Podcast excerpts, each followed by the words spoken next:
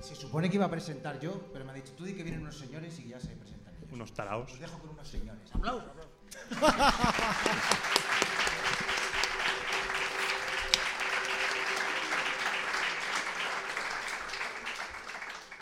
Pues nada, eh, están terminando los sacrificios humanos y enseguida empezaremos, en cuanto los dioses exteriores nos den la señal. Y nada, eh, para presentarnos, vamos a empezar y os voy a contar una cosa que no sé si habréis oído. Es la fórmula para hacer la presentación perfecta. No sé si habréis visto la película La princesa prometida. Si no conocéis la película, mentid y decid que sí, porque si no me sentiré Digan muy sí. viejo. Sí, sí. Muy bien. perfecto. Entonces, en La princesa prometida sale una frase mítica que es, hola, soy Íñigo Montoya, tú mataste a mi padre, prepárate a morir. Mira cómo la Pues, saben, la repitieron bien, todos. tremendo, la sabían todos. Pues Todos esa es estudiaron. La fórmula de la presentación perfecta. La primera parte, que es hola, soy Íñigo Montoya, es lo que vamos a hacer ahora. Entonces, Hola, soy Seba Y soy Diego, de la de la Tertulia Tertulia Podcast. Podcast. Gente, aplaudan.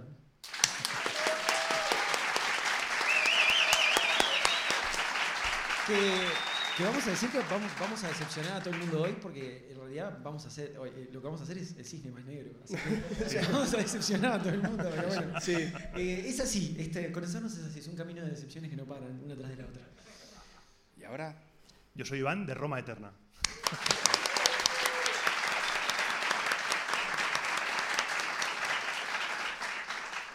y yo soy Carlos de otro podcast de historia.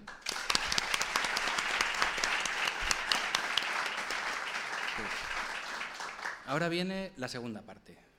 Tú mataste a mi padre. ¿Eso qué significa? Bueno, eso lo que se- esta pequeña frase lo que pretende es crear un vínculo entre el hablante y los oyentes. Entonces, vosotros habéis venido aquí al Día del Tentáculo eh, a escuchar algo sobre fantasía, ciencia ficción y terror. Y nosotros somos podcasters, nos encanta hablar. Entonces vamos a hablaros de algo que tiene que ver con la fantasía, la ciencia ficción y el terror. Y por fin viene la tercera frase, la, la tercera parte de la frase. Prepárate a morir. ¿Vale? ¿Eso qué es? Eso es las expectativas, las expectativas que vamos a crear nosotros. Entonces, nuestro prepárate a morir es que vamos a tratar un tema que aúna lo- las otras las cosas que he dicho. Vamos a hablar de los trolls y su relación con internet. Que la tiene. Los, los efectos especiales han salido Sí, claro, eh, estábamos mal de presupuesto, entonces yo voy a hacer todo el sonido. Sí. Ahí puedes hacer lo del rap así. Yo cuando, no, ¿sabes que no? Pero yo cuando era Beatbox. chico, esto que voy a contar es cierto. Yo cuando era muy joven, que era chico, no, eh, no tenía tarjeta de sonido en la computadora y yo hacía los ruidos de las cosas. Muy bien. Sí, muy triste. Esa es la historia más triste. Muy- y sabes qué? Y ese joven, ese joven que hacía ruiditos jugando a la computadora, ese joven era yo. Es el cisne más negro ese joven. tremendo, tremendo. Bueno, pues eh, como vamos a hablar de los trolls, conviene empezar por una de las primeras referencias que tenemos en la literatura sobre los trolls. Y esa- la persona que hizo esa referencia fue Bragi Bodason, un poeta eh, nórdico del siglo IX de, de nuestra era. Y ese poeta trabajó para el rey Ragnar Lothbrok, que no sé si, si conocéis la serie. Está de moda. está Yo de creo, que, yo creo que no lo he visto la serie con el personaje, pero no lo he visto todas las Yo temporadas. nunca vi un capítulo de Vikingos. Pero, pero es como que es inevitable, Ragnar Lodbrok. Bueno, no, no, no me levanto Es, y me es más, voy porque... el lugar donde pido hamburguesas todos los viernes de noche llama Ragnar. Y la hamburguesa que pido siempre es la Mega Ragnar, algo así. Yo nunca vi Es una hamburguesa así de grande, ¿no? Es No, no, hay, hay otras más grandes. Ahí está la Ibar, están todos. No, en serio, posta. Muy bien, pues Es en serio eso que estoy diciendo. La Viking Exploitation, ¿eh? Vikingo Exploitation. Efectivamente. Bueno, pues nuestro Bragi Bodason, el poeta, eh, tuvo una vez un encuentro con una mujer troll y le preguntó, bueno, ¿y tú qué eres? Y entonces ella respondió, me llaman troll, roedora de la luna, gigante de los vendavales, maldición de las lluvias, compañera de la vidente, arpía nocturna errante, dragona del sol. ¿Qué es sino un troll? Pues nada, Tremendo. esa es Con la esa defi- música, además, esa, esa- me, me- me mató, me mató Sí, Carlos. me voy a no, quedar- no sos Alberto, pero. No sos Alberto, pero bien. Bueno, pero, que ya no soy tan alto. No soy tan alto. En fin, hago lo que puedo. Es, mi, es mi ídolo, es mi, mi meta llegar a ser como Alberto, tener esa voz tan sensual. En fin. Bueno, el caso es que eh, los trolls, en lengua moderna, la palabra trolldom significa brujería o hechicería. Lo que pasa es que la, la primera parte de la raíz troll viene del nórdico antiguo. Entonces, En nórdico antiguo, troll significaba eh, como hombre lobo o demonio. Y en general eh, eran conocidos como los Jotun. ¿vale? El, plural de Jotun es Jotnar, ¿vale? y los Jotnar son eh, criaturas sobrenaturales, pero que tenían forma, eh, tenían forma antropomórfica, tenían forma humana.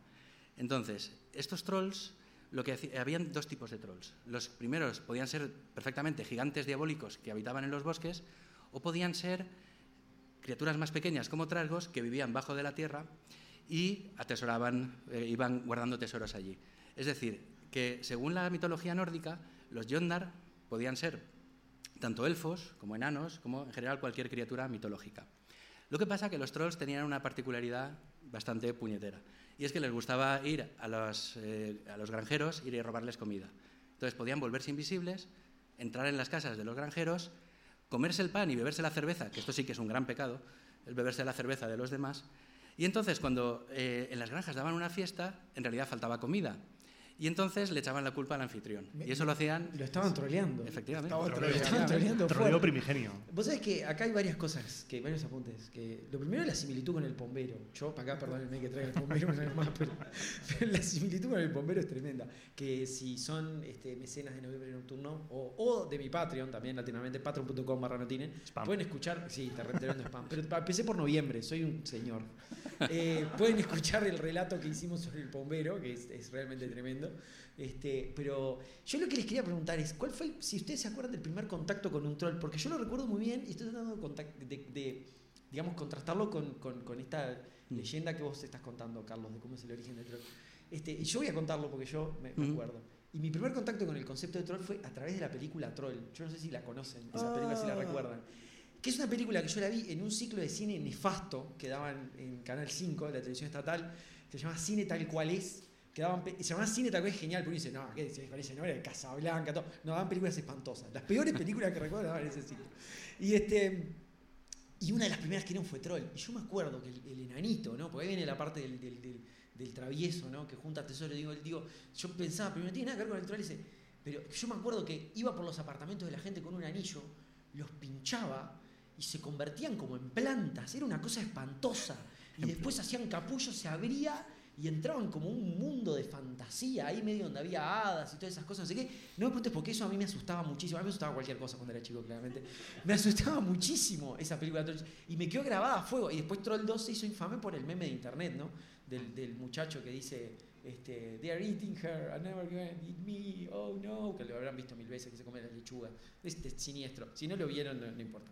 Este, pero ustedes, no, porque es siniestro. Pero ustedes, ¿cuál fue el primer contacto de los trolls? ¿De ustedes se acuerdan de, la primera vez que tuvieron el contacto con, con la palabra troll? Capaz que por los peludos esos que tenían los pelos para arriba. esos Los también peludos de pelos de colores. Eso es Sí. una fantasía. Sí. Los bichitos que Sí. una Sí, melena. Eran les- los trolls. Ahora eran les tengo envidia a esos, los bichitos. trolls a eso. Ahora son bebés llorones. Siempre cosas espantosas. Troll, bebé llorones. Sí. ¿Quién puede comprar un juguete de un bebé llorón? Horrible. Bueno, Yo, no sé. yo es que me he quedado impactado por la anécdota esa, porque en realidad los transformaba en vegetales, pero podía Pero, ser peor. sí. Lo podían transformar en hamburguesas vikingas. Bueno, pero es que también había un momento que yo, vos sabés que yo asocié las dos ideas, porque al principio de la película tiene un momento que dicen, vamos a comer hamburguesas de ratas. Y yo me quedé con la idea que eran hamburguesas de rata literales, ta- te- tenían 10 años. ¿verdad? ¿No? Y digo, esto es espantoso, todo lo que pasa en esta película es horrible. Y me dio, me- le tengo mucho miedo a esa película, Troll. Creo que nunca la vi de vuelta. Este, ¿Y vos, Carlos, te acordás de la primera vez que entraste en contacto con un troll? No, No. no, recuerdo. Es que Vos porque sos un hombre está que tan metido en la, en la en la mitología, entonces... lo- No, yo, yo- yo no tuve infancia, yo, yo me No dedicaba tuviste, a ah, es que no tuviste infancia, ese es el claro. problema. Entonces yo, yo nací así ya y, O sea, y claro, bueno, pues está bien. ¿Y Seba? Eh, recuerdo como flashes, creo que con Dungeons and Dragons, con videojuegos, de con esas cosas, es, el troll es el monstruo que vive abajo del Que puente en, en, y en- en es Dungeons and y Dragons es re interesante porque en recibe Dungeons and de fuego. Le Es mando, esas cosas. le mando un saludo a mi parte de rol que no me está escuchando. Eh, claro, el troll se regenera, crece de vuelta. Entonces en Dungeons Dragons puedes hacer algo como le cortás un brazo a un troll, lo metes adentro de una lata de conservas y dejás que empiece a crecer de vuelta y le cortás eh, rodajas y haces una fábrica de trolls. Es tremenda esa idea. Es tremenda. Este, y bueno, nada, esas son las cosas que hace uno cuando juega rol a los 17 años. Todo súper sano, súper bien. Sí, ¿Qué? sí. Todo súper sano, sanísimo. No, sanísimo, sí, sanísimo. El rol cuando tenés 17 años es re sano. Todas ideas re sanas pensás.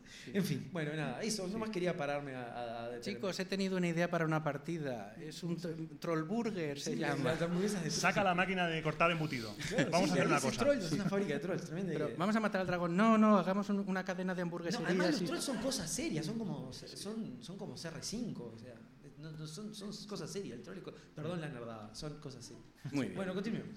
Nada, pues eh, tenemos suerte con los trolls porque eh, había una, una entidad que luchaba contra los trolls, que era el dios Thor.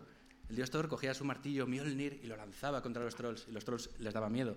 Entonces, esta leyenda ha pervivido hasta nuestros tiempos, porque muchas veces en las casas rurales, eh, eh, en las casas de pueblo, en las zonas rurales, lo que hacen es colgar eh, piedra, o sea, hachas de piedra o, o martillos de piedra en los graneros y en los lugares para que en fin, los trolls se asusten y no entren.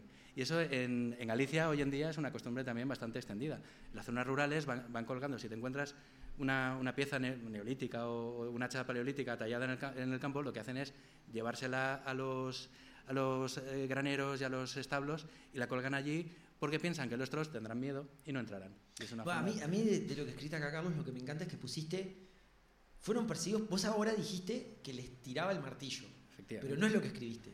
No. Vos lo que escribiste fue el dios Thor que les arrojaba martillos para matarlos. Les arrojaba martillos, plural. Entonces yo me imaginé, me hice la escena de Thor con un bolso gigantesco, sacando martillitos, tirándoselos hacia los trolls que andan corriendo por ahí. Pero no martillo de Thor, porque no puedes tener una bolsa de martillo de Thor. Martillos de esos normales de clavar clavos, ¿no? Y De tirándoles Thor, sí, sí. martillos así, porque no, porque a mí me dijeron que el troll cae bajo el fuego del martillo. Pla, tirándoles martillo, martillo. Me hizo, se me hizo esa escena así. La versión original era con estrellas ninja. Pero, Ay, con estrellas ninja, claro. Es que ambientarlo no, en. Galicia Sí, no parecía quedaba raro. muy bien. quedaba claro, raro. Pero bueno. Y entonces, eh, lo, que, lo que ocurre es que hay una película en la cual también aparecen trolls, eh, que es el guerrero número 13, que sale nuestro Antonio Banderas. Entonces, este guerrero musulmán partía con, una, con un grupo de vikingos a luchar contra los Wendols, una tribu de hombres bestia. Pues justamente la palabra Wendol es también sinónimo de troll. Eh, y eso los antropólogos lo interpretan como que esas historias de trolls en realidad pueden ser como los, los ecos que han pervivido a través de la tradición oral del primer encuentro entre el Homo sapiens y los neandertales, que eran los pobladores europeos, que no eran los primeros pobladores porque habían otras especies antes. Y eso es el origen, digamos, de, de- de los trolls y cómo han pervivido hasta nosotros. Lo que pasa... Antes de que pases a- Sí. al siguiente tema. eh, de esa película tengo que decir que. eh, En realidad, esa película no es, es un libro, ¿no? O sea, es la película, sí, pero está basada en un libro Michael Crichton que se llama Devoradores de Cadáveres. Súper recomendable. De repente esto se convirtió en el vuelo en cometa, no sé cómo, pero este, súper recomendable. Saludo a Miguelazo, no sé si nos está viendo, pobre, le mando- no puedo estar. Un abrazo grande para él. Este, y, y- tengo que decir que es un libro que vale la pena leer. Primero porque está basado en. En- en un texto real que dejó Antonio Banderas, que no me acuerdo cómo se llama. un texto real que dejó Antonio Banderas, este, que está muy buena esa crónica, más los Sí. escritores Digo, árabes de esa época. son Antonio Banderas es mayor, pero no tanto. Sí. y, este, y en ese libro se encuentra una de las descripciones más, este, más tremendas de la época, más, este, más fidedignas, digamos, porque está tomada de la crónica original de Antonio Banderas, perdón que lo digo así de vuelta, de lo que es el funeral vikingo. Ujú. Que yo no tenía idea de cómo era realmente. Ahora capaz que viendo vikingos, todo no sé qué, todo el mundo sabe, ah, sí, obvio que es así, ve, ve". Pu- puede ser. Pero, pero la descripción es tremenda. Así que la verdad se los recomiendo, no es un libro corto, no es un libro largo y, este, y está muy bien escrito. Está muy bueno, está muy bueno como Crichton se mete en la piel de, de lo que sería un cronista musulmán de la época. Así que vayan. No, no creo que esté arriba, pero, pero bueno. Lo compro en una librería, en Amazon, yo qué sé. Pues, pues nada, los trolls resulta que han llegado hasta nosotros a través de la tradición oral y luego también los podemos encontrar en las cloacas más profundas de Internet. Es ahí donde habita el troll más habitual que nos encontramos hoy en día. Qué terrible cuando yo haga esta misma pregunta a las generaciones jóvenes y me digan, mi primer contacto con un troll fue un troll de internet, no la película Troll, ¿no? Fue un, un random que me insultó en Twitter. Sí. Claro, uno que me insultó en Twitter. La primera vez que escuché la palabra troll fue porque me insultó alguien en Twitter. Sí. Tremendo. Sí, ya va a pasar. Oye, la verdad es que el- he tenido un, tuve un troll, pero me ofendió mucho porque no era mi troll personal. No me ¿Tuviste odia- un troll? No me odiaba a mí. ¿Cómo que no te odiaba? No, Lo, al lo hizo con todo el mundo. O sea, eh, cogió una lista de todos los podcasts y empezó a escribir: tú hablas mal, tú no sé Ah, cuántos. no, a mí no, sé a nada". mí no me pasó. Ah, yo tengo un O enemigo. sea, me siento discriminado. O sea, o sea, el troll que estaba insultando a todo el mundo, a mí no me insultó. Yo tenía un troll, un troll que se llamaba Cicerón en los comentarios de Evox. Si estás Tenía que escuchando, un Cicerón. saludo. y tenía que llamar Cicerón, ya verás, Catilina te va a enterar. Tenía que llamarse. ¿Cómo Y, cómo y cada programa que subía, la música está muy alta, hablas tal, te ríes mucho, mm, block. O sea, directamente, ni contestar. Sí, sí, es que te- su vida era trolearme. Y digo, no, no, no me vas La a vencer. música está muy alta. Se parece mucho. Yo lo que decir es que ahora Carlos les va a contar la historia de un señor. Este, se parece mucho a la historia del señor que les va a contar Carlos. Porque es, es tal cual, es eso. Es que es random, esta gente te suelta su mierda y sigue con su vida. Le- No. Les da igual tu vida, pero tú lo lees y sí. dices, ah, me he tirado 17 horas con esto Sí, pero no. y te quedas con que en el minuto 27 con 36 de segundos tengo un error. Vale, me parece No- muy nosotros tenemos tremenda historia con un troll. Pero no sé si la puedo hacer. porque- No, no es para acá. Es larga, porque es larga, pero tenemos tremenda historia con un troll que inventó toda una ficción en su troleo. Empezó a inventar una ficción que se llamaba de tal forma y que por culpa de los comentarios, pues nosotros no le contestamos, nosotros nunca le contestamos al otro. Este, y, y que, pero otro oyente le empezó a contestar, porque era el marido, Gran de, error, era el no marido de contesten. Silvia. Era el marido de Silvia, Ah. entonces claro, estaba atacando a Silvia, bueno, el marido la quiso salir a defender. Igual eran ataques medio light, yo qué sé, pero bueno, eh, un saludo a Silvia si nos está escuchando. Se Este, lanzó al barro, se lanzó al barro lanzó. contra él. se lanzó al barro contra él, que está muy bien, está, está- está muy bien. Este, y, y fue muy divertido porque se empezó, empezó a generar una ficción donde él empezó a decir que por culpa de que el marido de Silvia había retuiteado los comentarios que él había dejado en Evox, lo habían echado de, lo habían despedido del trabajo. Y que no tenía trabajo. ¿Qué cadena de No, no, no, acontecimientos no, la puede dar ficción lugar? tipo, además está todavía en Evox, lo pueden leer. La, la- la ficción que el tipo tejió fue tremenda y el tipo fue diciendo, no, porque ahora me quedé sin trabajo, ahora me dejó mi mujer, todo por lo que usted me dijeron. Y a mí me encanta Uruguay, yo soy fanático de Uruguay, soy fanático de Defensor y de Aparicio Peñarol Sarabia. Y de Aparicio Sarabia. Vos decís, pero esto es re opaco, o sea, tipo, anda, si sos de Uruguay no es opaco, pero si sos fuera de Uruguay es opaco mismo. Y entonces en determinado momento apareció la madre. Y Tira, dice, tira, "Hola, tira. Madre, no. A soy cenar, la madre, niño. Soy la madre de, de- la madre de Miguel, se llamaba Miguel, Miguel Marini. Soy la madre de Miguel. Miguel se suicidó porque no toleró, no toleró la presión de, de que lo cancelaran y que lo echaran de su trabajo. Y siguió hablando la madre, siguió contando que a ella le gustaba Uruguay. Esto es como, y que era soy una el novio de-. Fue Todo verdad. tremendo, es todo verdad y nadie borró ningún comentario. Todo verdad el comentario. leer, no había una persona, leer. no había un Miguel Marini que se suicidó y No sabemos, claramente la madre de un suicida no cadena entra a entra a dejar comentarios en Pero podcast. fue tremendo. Toda esa cadena de mensajes tiene que ficcionarse. Alberto fue- tiene no, que sí, narrar sí. esa tremendo, historia. fue tremendo. Yo, así da gusto encontrarse con un troll. Porque Sí. ese tipo era un artista. Te Ese diste, tipo de no era un baja, troll. te diste de baja de Netflix para leer los comentarios. Ese tipo era un artista. Es que es brutal. Era- fue, fue tremendo, fue, la verdad que fue, fue tremendo, no Y, tengo y otra lo, y lo palabra. curioso es que la, la madre escribía igual que el hijo. Sí, sí, la madre escribió igual que el hijo, obviamente.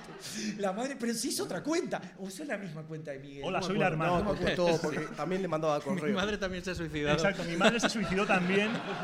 Hola, soy el de la ambulancia. Están todos muertos. No, no, fue, créanme que fue tremendo, fue tremendo. Yo agradezco que Gonzalo, que Gonzalo, el marido de Silvia, que haya, haya seguido ese hilo, que yo no lo hubiera seguido nunca, porque lo que salió de ahí fue arte, yo, fue magia pura, fue. arte de Ese es el vamos a artista, ya vamos a llegar Ya al vamos a troll llegar ahí, artista. ya vamos a llegar ahí. Sí. Pero bueno, Una pena que no escribiera en noruego. pues, Podría haber sido. El troleo Miguel- es arte. El troleo bien hecho es arte. Y esto es arte. Bien hecho. Pues dentro de ese troleo bien hecho os voy a contar un caso que le ocurrió a una persona que se llama Rob Redmond, que es una persona de verdad, que podéis buscar su perfil en LinkedIn y ahí está. Este señor es un, hoy día es un directivo de, de AT&T, de la multinacional, lo que viene a ser la telefónica de hoy, vamos, una persona real. Este además tenía una afición que le gustaba el karate Shotokan, igual, igual que a mí, y en el año 1993 él se fue a Japón. Él daba clases ahí de inglés y mientras eh, allí sacó pasó el examen de tercer dan, de cin- cinturón de negro, tercer dan de karate. Entonces, un que sabía. Además, participó en las competiciones del Campeonato de Japón de karate. Y eso para un occidental de verdad que no es sencillo, porque en el año 93, Ja- bueno, en general Japón no es un país muy abierto, pero en el 93 menos todavía. Y es en esa época que lo único que sabíamos de Japón que era pues, la película de Wesley Snipes y de, y de Sean Connery, Sol Naciente. la, la primera película con la cual me dormí en, mirando una película. Por eso nunca lo voy a olvidar. En aquella época, Japón era, si México es filtro naranja, Japón era oscuro de noche y neón, mucho neón. ¿Se Sí, acuerdan? sí. De Y samuráis con trajes. Es la época de Lluvia Negra de Ridley Scott. Tremenda Yakuzas, película. Yakuzas ahí. Tremenda película. todo clichés. Sí, Estoy en Japón, sí, ¿dónde están los yakuzas? claro. No los veo. Sol Naciente también no es de Michael Crichton. Sí, también es de Michael Crichton. Ahí Bien, estamos encontrando bien. una conexión Ajá. acá y tremendo. Bueno, este programa se lo habíamos dedicado a Michael Crichton. tipo, a perdón. ese escritor. ¿Dónde están? Pero, o sea, está bien que pidas por Yakuza porque ninjas en Japón no vas a ver. Porque no lo vas a ver porque está, Pero está ¿por qué se escondido. esconden? Si son Claro, buenos, ¿no? escondido, No escondido, claro, claro. No lo vas a ver nunca. Si lo ves es un fracaso. Claro, como ninja. claro. Falló como ninja. Pero no es un fracaso y se suicida. claro, y además no lo ves más por eso. Y luego escribe el mensaje en el en. Sí. Hola, soy la mamá del Hola, ninja. soy- Soy el ninja. Soy la mamá de un ninja. Lo ofendieron y se suicidó. Soy el ninja. Soy el ninja fracasado. Tú mataste a mi padre, prepárate a morir. Tengo, Pero fracasó y se ta- suicidó. también tengo, tengo otras historias de ninjas, pero no las veo. Pero se suicida, escribe No ves. AA en el comentario. Hombre, por supuesto. O se historias suicida solamente. por supuesto. a. Me he cortado, mierda. Bueno, el caso Podríamos es que- estar así todo el día, ¿eh? No, no, es que yo tengo historia, tengo dos o tres historias de ninjas muy buenas también, pero no. Pues- a la salida, si quieren, me las preguntan. El caso está que nuestro Rob en el año 95 se cansó, volvió a Estados Unidos, escribió un libro con su experiencia y entonces en el año 95 existía Amazon. Pero Entonces, fíjate qué ilusión, ¿no? Rob Redmond. Rob yo Redmond. viajo a Japón. Con ese nombre no puedes no Soy molar. un triunfador que peleo en Japón, cursos de karate. que es un triunfador. Dedico mi vida a esto y, Ujú. y no lo preciso porque además soy un gran directivo de AT&T. Voy a escribir un libro para contar mi experiencia. a Mi experiencia en Japón. vida. Y la mundo. Es cuenta. generosidad pura. Es Terry Silver bueno. ¿Es qué? Terry Silver, el de Ah, Cobra claro, Kai, claro, bueno. Terry Silver, va a pasar. Y luego Cobra adem- Kai, estoy atrasado. Y además Rob dice, no es suficiente, yo quiero contar más de mi arte. Y entonces abrió una página web donde contaba cosas de karate, con los katas, el, el- el sistema tradicional, en fin, una pirula. La página se llamaba eh, 24 pollos peleones, 24 fighting chickens. Bueno, fantástico. Y entonces...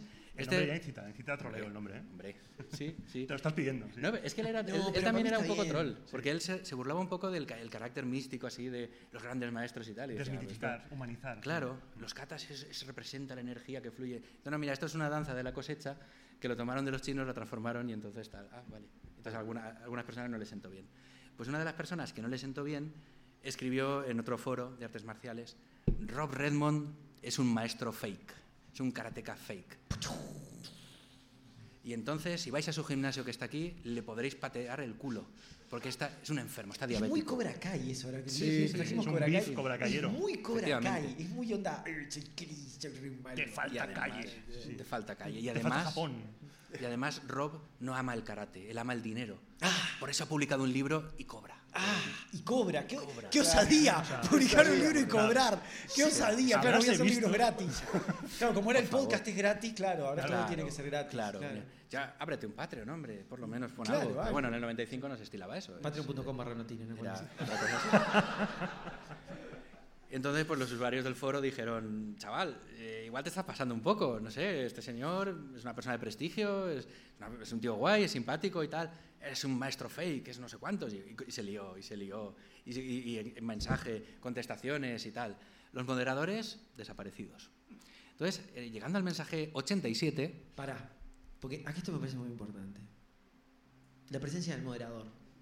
Porque yo, acá, este- es un tema muy interesante, ¿no? Porque cuando yo hablo, a ver, la, la gente que de repente escucha el cine más negro sabe, tengo toda una saga que es sobre cómo se rompió Internet y hablo mucho del tema de cómo. Internet parecía, cuando era el 2000, por ahí, parecía ser, digamos, una frontera de libertad que nos iba a abrir todas las posibilidades del mundo y ese tipo de cosas. Y, y ahora está, yo qué sé, sí, sigue ofreciéndonos un montón de cosas. Nosotros no estaríamos acá si no fuera por eso, pero, pero también tiene un montón de problemas, ¿no? Y, y- y bueno, y es hablar sobre el tema y concientizar sobre el tema. Y a mí me gustó que pusiste lo del moderador, porque lo pusiste tú solo sin que yo dijera nada, porque yo siempre hablo del tema Ujú. ese, de la importancia de la moderación. Y que muchas veces la primera reacción que surge, o me pasa mucho cuando hablo del tema, me pasaba con los Twitch que hacíamos a veces con Alberto, etcétera, lo primero que uno le dicen es, ah, pero la libertad de expresión, no sé qué, no se puede regular esto, no sé qué, no sé cuánto. Bueno, ok, eh, eh, creo que hay moderación que se puede hacer sin llegar a pisotear de la cabeza a nadie. Y, y- y Carlos lo trajo solo el tema de la importancia de la moderación. Entonces, acá qué falló, faltaban los moderadores. Este, nada, me, me parece importante. Creo que es algo que tenemos, cuando hablamos de estos temas, tenemos que tener siempre dos o tres cosas en, en- en- en ese primer lugar. Y uno es ese, el rol del moderador, el rol de quien está poniendo orden. Que las redes sociales son muy malas haciendo eso. Sí, esto es 2007. En 2007 estabas en los foros. Claro, en los Seguramente foros. era un foro de artes marciales, la gente se conocía y había moderadores. Sí. Y si alguien ponía algo off topic, te borraban el post. Decían, no, lo pusiste mal, va a otro lado. Sí. En Reddit O pasa te lo eso. mueven o... En Reddit, de hecho, pasa eso también. Este, pero, pero bueno, nada, eso, simplemente la, la importancia, de, la importancia de, de- de ese rol. Y después el otro tema que es, claro, que es lo que le termina pasando a Rob, que, que lo va a contar ahora. O sea, en realidad ya lo contó indirectamente Carlos porque habló de que estaban por el mensaje no sé cuánto. Este, ¿Qué mensaje fue que dijiste, Carlos? 87, ¿no? 87, 89. 89, bueno, dijiste un mensaje ahí. Claro, que es el tema de contestarle al troll. Y, y eso es lo fundamental, al, al troll no se le contesta. Este, Don't feed the troll. porque, no porque, alimentes al troll. claro, porque el troll No lo que le- quiere es atención, no quiere convalidación de algún tipo a través de la atención. Entonces, cuando uno le contesta al troll, uno justamente lo, está convalidando. Si uno, el troll a veces puede ser muy feo, puede ser muy agresivo, pero justamente lo que uno tiene que hacer para sacárselo encima es, en la medida de lo posible, no dar la pelota. Este, y, bueno, y, y con respecto al tema de la moderación, nosotros moderamos, eh, moderamos principalmente todo lo que son de repente contenido de odio y ataques directos, insultos, pero después no moderamos nada. Las críticas pueden entrar al último programa que hicimos sobre Madame Blavatsky. Me arruinaron los fans de Bla- Madame Blavatsky, que puede ser que haya alguno en la audiencia de repente. Con un eh, cuchillo. Dado, dado el tipo de. ¿Qué? Con un cuchillo. No, con un cuchillo no creo, pero, pero, este, pero me, me- me- me dijeron de todo, lo entiendo, y, este, y están ahí los comentarios, no los sacamos, porque, porque está. Porque Es que la eso- crítica es, la crítica es buena. La crítica está Lo que bien, no es bueno es, es- la eso- destrucción y esa gente es, es un muro. Esas personas son un muro. Tú no vas a hacerle cambiar de opinión. Claro, exacto. Odia tu contenido Y y, odia lo está. que haces y ya está. Y ya está, Pero pero, pero claro, lo que, lo, que, lo que no se puede hacer de repente es justamente con el ataque gratis, como lo que le estaba pasando a Pokémon, que es, es ay, este, la música está muy alta, la música está muy baja, la música está muy normal, este, tu, tu voz, es- tu, tu- tu voz no me gusta, quiero que sea que más que aterciopelada. preguntar, quizá ¿Qué? no te gusta el podcast. claro, claro. Quizá- A ver, capaz que lo Hay que tendrías que muchos hacer por ahí, igual este no es el dejar de tuyo. escucharlo, Claro, claro. si no te gusta, porque hay gente que se castiga, ¿no? Dices, Claro, Sí, coño, así. no me ¿has gusta la temática de horas aquí? Roma. A vosotros os gusta el camino fácil. Pero Claro, nos pasó el con no, el no, no. El que programa de. Madame Blavatsky, nos pasó que, que los comentarios que nos era, era, ¿qué programa más espantoso? Parecen locutores de una radio normal, horrible, un- qué contenido poco serio, me un- voy. Aquí puedes contestar, Sí. jaja, pero te lo has tragado, saludos. Dale porque ahí like. los estoy troleando. Ahí justamente lo estoy troleando. Claro. Y es lo que no hay que hacer. Es, es cuando te das la vuelta ya y te da igual todo. Dices, tú eres troll, yo más. Es tremendo. No, pero ahí... Pero es Esa gente no era troll. Yo Ahí creo que más. muchos tienen una interacción genuina. Hmm. Cuando la interacción es genuina, yo te digo, no es un troll. Sí. Pero si era un gran halago. ¿Cómo? Que es un gran halago. O sea, tú en, en tu casa con un equipo amateur haciendo eso. Para mí no es conse- la- Como podcaster que me digan conductor de FM es lo peor Yo que creo, me sí, puede yo- decir. yo creo que venía por ese lado. Yo creo que el comentario de la señora venía por ese lado, que Ah, era bueno. como decir, ay, yo venía a escuchar un podcast o un programa de YouTube y ustedes son parecen un programa de radio cualquiera. Sí, Eso tuve una vez un Música mensaje. de Ariana Grande. Yo lo felicité Un a saludo la, a Ariana a la persona. Dijo que, que no me aguantaba, pero que qué pesado, ¿con cuánto habla este señor? Y dije, bueno, felicidades, se ha aguantado cuatro horas y media y no te gusta. Es que es Es un podcast, si quieres no hablo. hasta el final. Sonido, sonido blanco todo el rato. ¿no? Claro. sea, bueno, bueno. nada, simplemente eso. Entonces la importancia de la moderación. este, Claro. tiene que estar. Bien. Pues eso. ¿Y qué error cometió Rob? Pues que en el mensaje 87 entró y contestó. Y dijo, vamos a ver, chaval, a ver, sé que eres gilipollas, pero yo lo pienso, pero no te lo digo, ¿vale? Bien, no pasa nada. Pero mira, aquí tienes las pruebas. Y le sacó fotografías.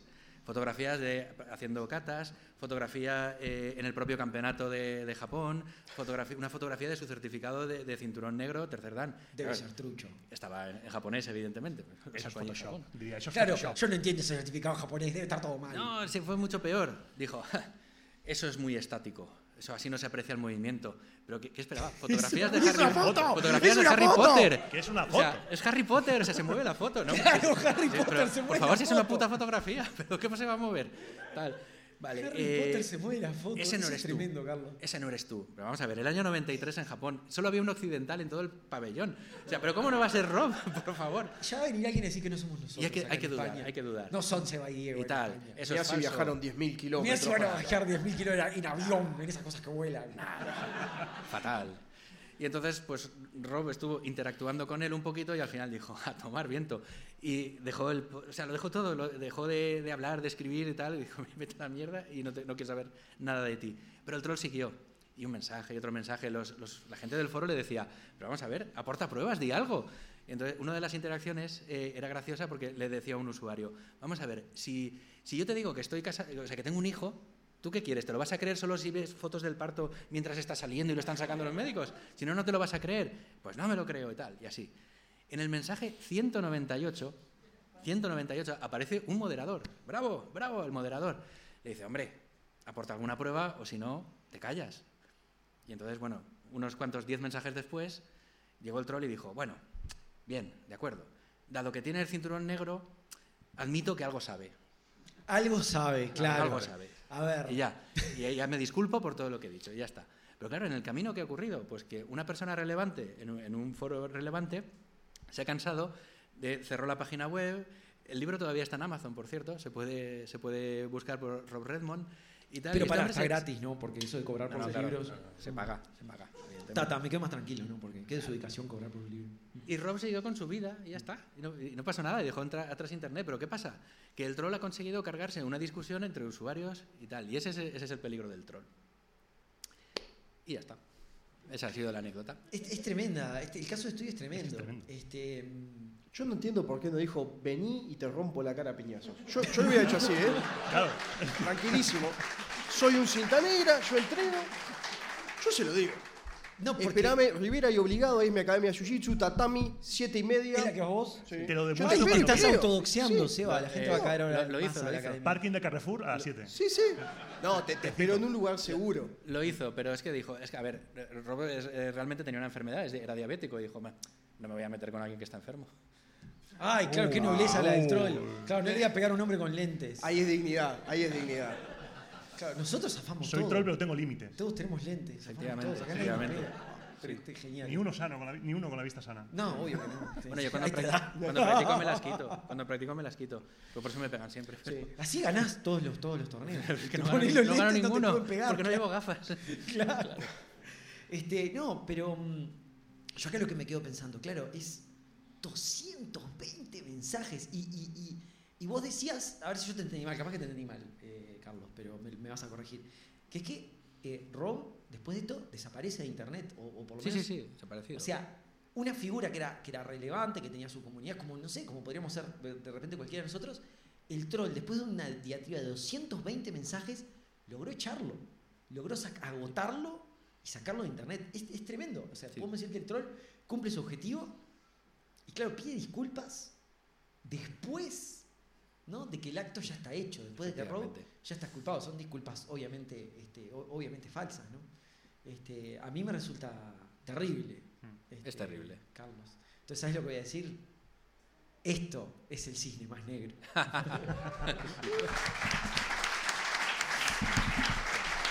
Hago los efectos. ¿Cómo es el efecto de boca? Y el del saxo. ¿Cómo es un el, el cisne? del saxo del cisne más Ah, sí, negro. ah, es el saxo. Es un saxo ahí. Espantoso. Despliegue de Bueno, medios. Es que yo tenía una tarjeta de sonido, ¿viste? Entonces no pude practicar los sonidos. Yo, La gente se debe pensar que este tipo de chistes circulares así los tenemos repensados. Tipo, No, no, no. qué capos que son. No, eso sale todo acá en el momento.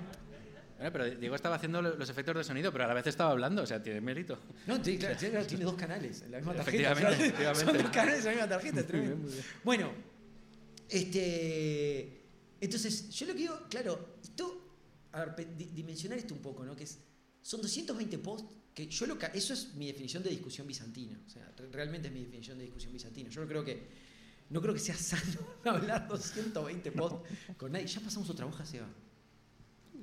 Me estás asustando. Está- ahí la está- hoja. nos estamos comiendo el guion. Estamos comiendo el guion. Me está- estoy asustadísimo. Bueno, voy a ir más lento. Literalmente. Este, hay que ir un poco más lento. Este, Este está, está en iPad, no, no me lo puedo entonces, No, eh, por favor, no puedo comprarme otro. te- tenemos que ir un poquito más lento. Eh, no, me, me parece, la verdad me, me- me parece que, que 220 postes es mi definición de discusión bizantina. Y, y además, una cosa que también de- destacar, ¿no? Que es que, ¿por qué vos, o sea, por qué este Rob, que es un tipo que, que aportaba muchísimo a, la, digamos, a, a esa comunidad, tiene que rebajarse a hablar con alguien del- de- de- de- que no sabe quién es realmente y que no sabe si siquiera tiene el mismo nivel? Digo, Es un desconocido. o sea, ¿qué haces Sí. hablando con, con esta persona, gastando tiempo con esta persona que realmente no tenés, no tenés idea ninguna? Este, me encanta esta música de motoqueros malosos que tenemos Sí, de fondo. sí, es- Es tremenda, es tremenda. Algo va a pasar Yo ya la esta elegí para un episodio de Configuración Vórtice, esta, esta, esta misma canción de Epidemic Sound, la escuché porque es tremenda. Epidemic Sound es la malosos, me vida. Sí, Epidemic Sound es ¿eh? la vida, sí, es la vida. Bueno, Este, entonces, eso, que, que ni siquiera sabemos si tiene credenciales esta persona. Es como que nosotros, no sé, yo, yo qué sé, digo, a ver, recién este, este, afuera estábamos hablando con, con- con un historiador que debe estar acá en la audiencia. Este, y, y, y nada, decía, la verdad, este, tengo que decir como historiador que, que, que lo que hacen está ok, me dice, está bien. O sea, como historiador, me- me- esa risa no sé por qué fue. Está ok. ¿Y esa risa? Lo que hacen está ok. No seas mal, no seas malo. Pues igual no. Entonces dice, no, está, está muy bien lo que hacen, que me lo diga un historiador que es profesional, lo Claro. entiendo. Es como si viniera un médico y te dice, tu cirugía está es bien. eso, si me esperaste así, la verdad que está bien. Hay gente que estudia nueve años Claro, para esto. claro, entonces, entonces está bien y la verdad que para mí me, me- me levanta muchísimo. Y, este, y bueno, y, y nada, si me dijera, mira, la verdad, este, yo soy historiador, tengo, tengo esta, esta, esta, esta credencial, así estudias, no sé qué, y, y- y lo que hiciste es, es espantoso. Que de hecho me pasó una vez en Twitter, pero no lo voy a contar. Este, mm, Twitter, ese mundo. Sí, esa, sí, Twitter, esa cloaca. Este, La película. eh, sí, bueno, este, nada, lo puedo entender, puedo entender que se metan en, un- en una discusión con, con, con de repente alguien que dice, bueno, estás cuestionado, pero, pero era un tipo que era incuestionable. Entonces, yo lo que me pregunto es, ¿qué persona es capaz de mantener esa hazaña de esa forma, digamos, por, por 220 posts? Hay mucha dedicación ahí, ¿no? Sí. O sea, 220 posts, calculo que no serían cortos, estamos en la época de los foros. Entonces Personal, es algo personal. más o menos largos. Claro, es como que hay un ensañamiento ahí, y hay una dedicación muy fuerte. Viste que dicen que, la- como que tanto que, que- que el odio y el amor son emociones hiperintensas, ¿no? De, de- en lo que es la intensidad del espectro emocional están súper fuerte porque se ahí, enfocan ahí. muchísimo en una persona, ¿no? Entonces, ¿quién es capaz de hacer esto? Y bueno, y hay un estereotipo de, de lo que es el troll, y creo que ese estereotipo más o menos lo conocemos todos, que, que- que- que nada, lo, lo voy a resumir muy fácil con, con la siniestra frase de niño rata, ¿no? Niño O sea, rata. Claro, todos en la cabeza tenemos, ¿quién es el troll? Bueno, el troll es un adolescente que está en el sótano de la casa de sus padres. Si- no sé dónde existen sótanos, en Uruguay no hay un solo No. sótano. Yo no sé si acá hay sótanos. Aquí tampoco se estila acá mucho. tampoco, sé Aquí que es tampoco. un mito de Estados Unidos lo del sótano de la casa de tus padres, porque yo en, en Uruguay vi un sótano, en una casa que vivía mi papá, ahora me estoy acordando, había un sótano, el único sótano que vi en mi vida. Acá tampoco, sótano. No Hay gente que sí, pero no. no pero son no. pocos, Y, claro. y- y todos los trolls de Uruguay están en el sótano de tu papá.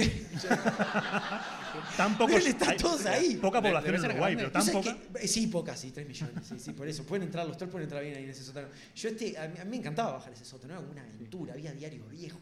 Claro, me claro. pasaba horas leyendo diarios viejos, qué triste era mi vida. Sí. Profanación. Entre eso y los profanación sonidos de la tenemos aquí, ¿eh? tarjeta. De la infancia. Ojo. Me pasaba leyendo diarios viejos, ahora me acuerdo. Porque tenían chistes de Garfield. En esa época me gustaba Garfield. En esa época era bueno Garfield, mi en los infancia. 80. Qué triste era mi. Antes del nihilismo. ¿Qué? Antes del nihilismo. Sí, antes de que Garfield se convirtiera en esa criatura de Tulu, no sé si lo han visto, es tremenda, pero no, no vamos a hablar de eso ahora. Bueno, entonces el estereotipo nos dice eso, que es, que es ese, ese- ese adolescente que vive en la casa de los padres, que es misógino, que es misántropo, que no sale, que no se baña, todo ese estereotipo, ¿no? El niño rata, ¿no? Todos tenemos esa imagen en la cabeza, diciendo, el troll debe ser así. Pero ¿saben que no? El, el troll no es así. El troll es cualquiera. Y estoy seguro que le estoy hablando a algún troll en la audiencia. Algunos hay. Algo. Estoy seguro que alguno hay. Estadísticamente. No os uno- escondáis, sois todos No, no, que se esconda, que se esconda. que se esconda. Cicerón, ¿estás ahí? Cicerón.